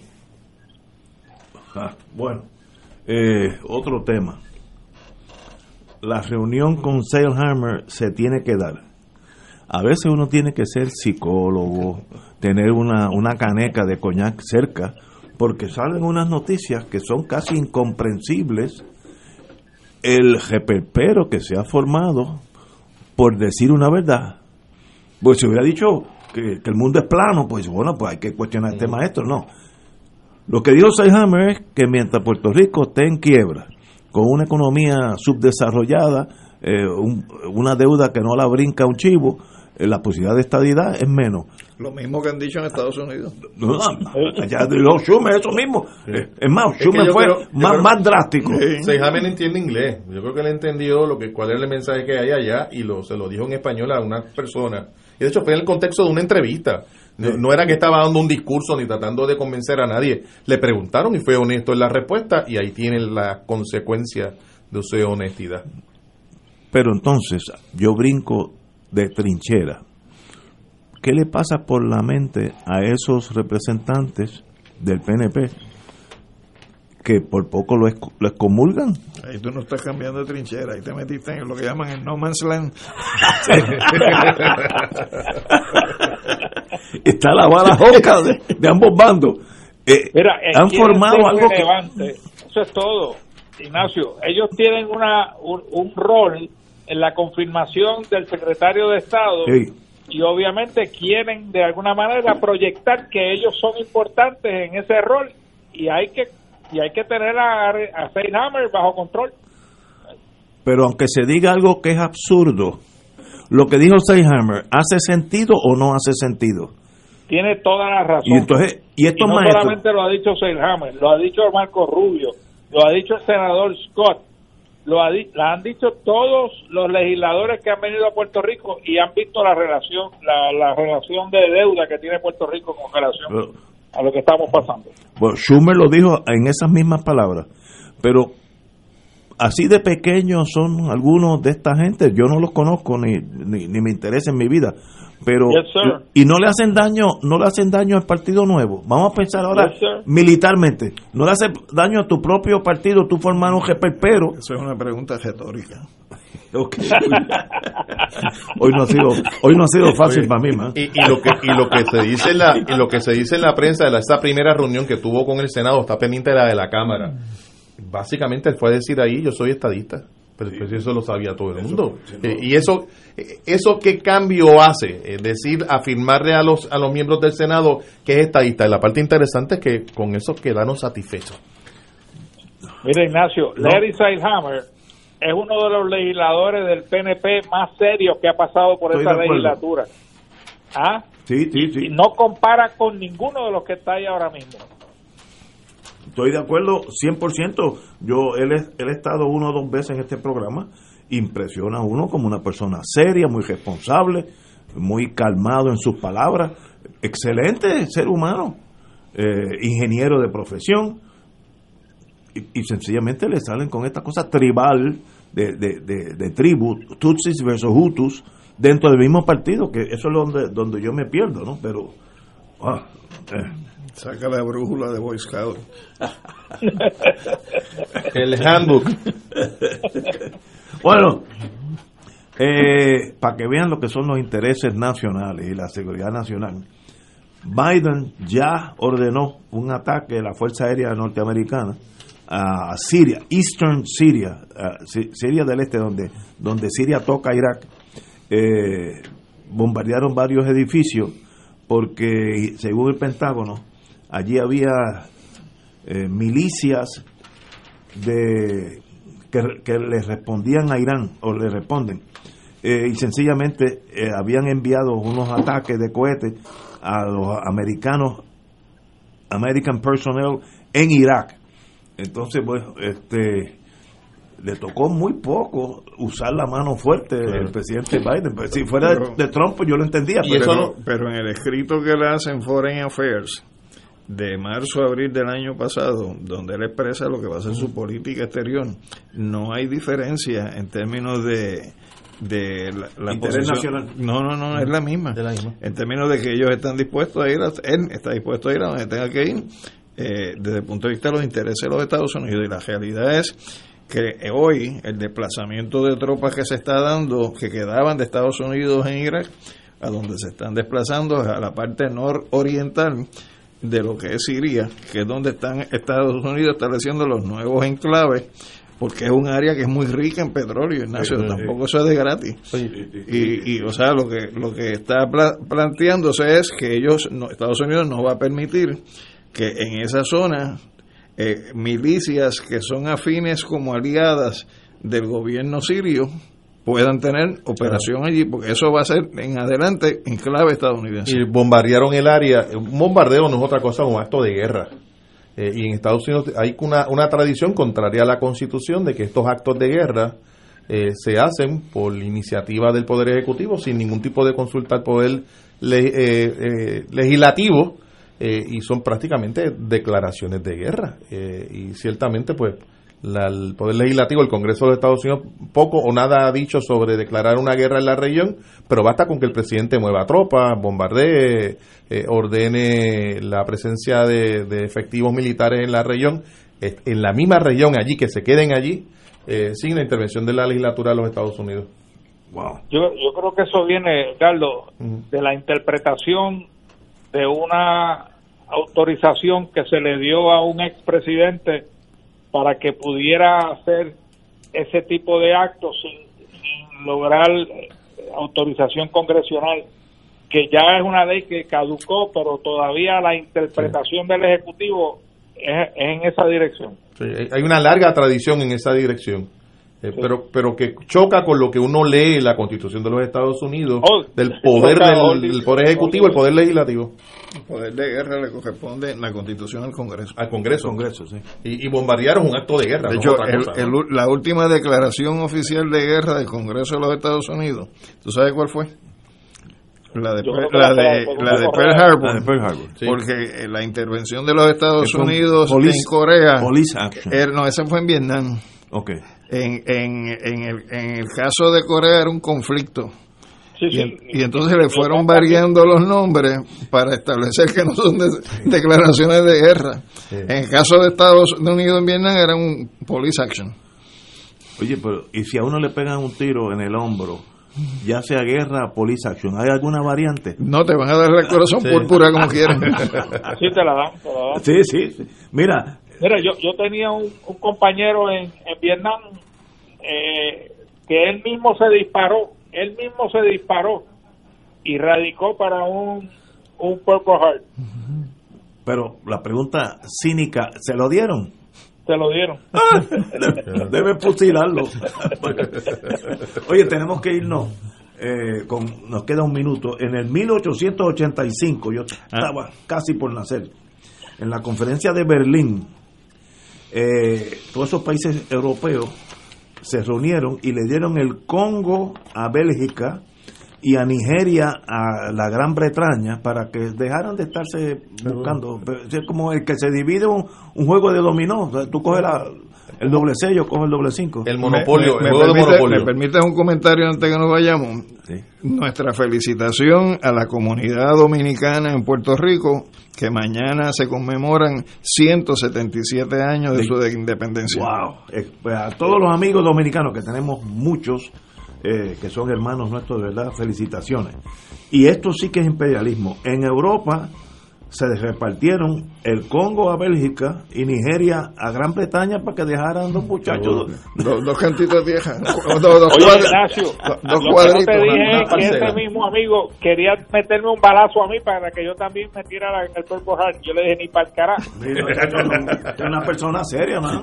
Señores, hasta el lunes, amigos.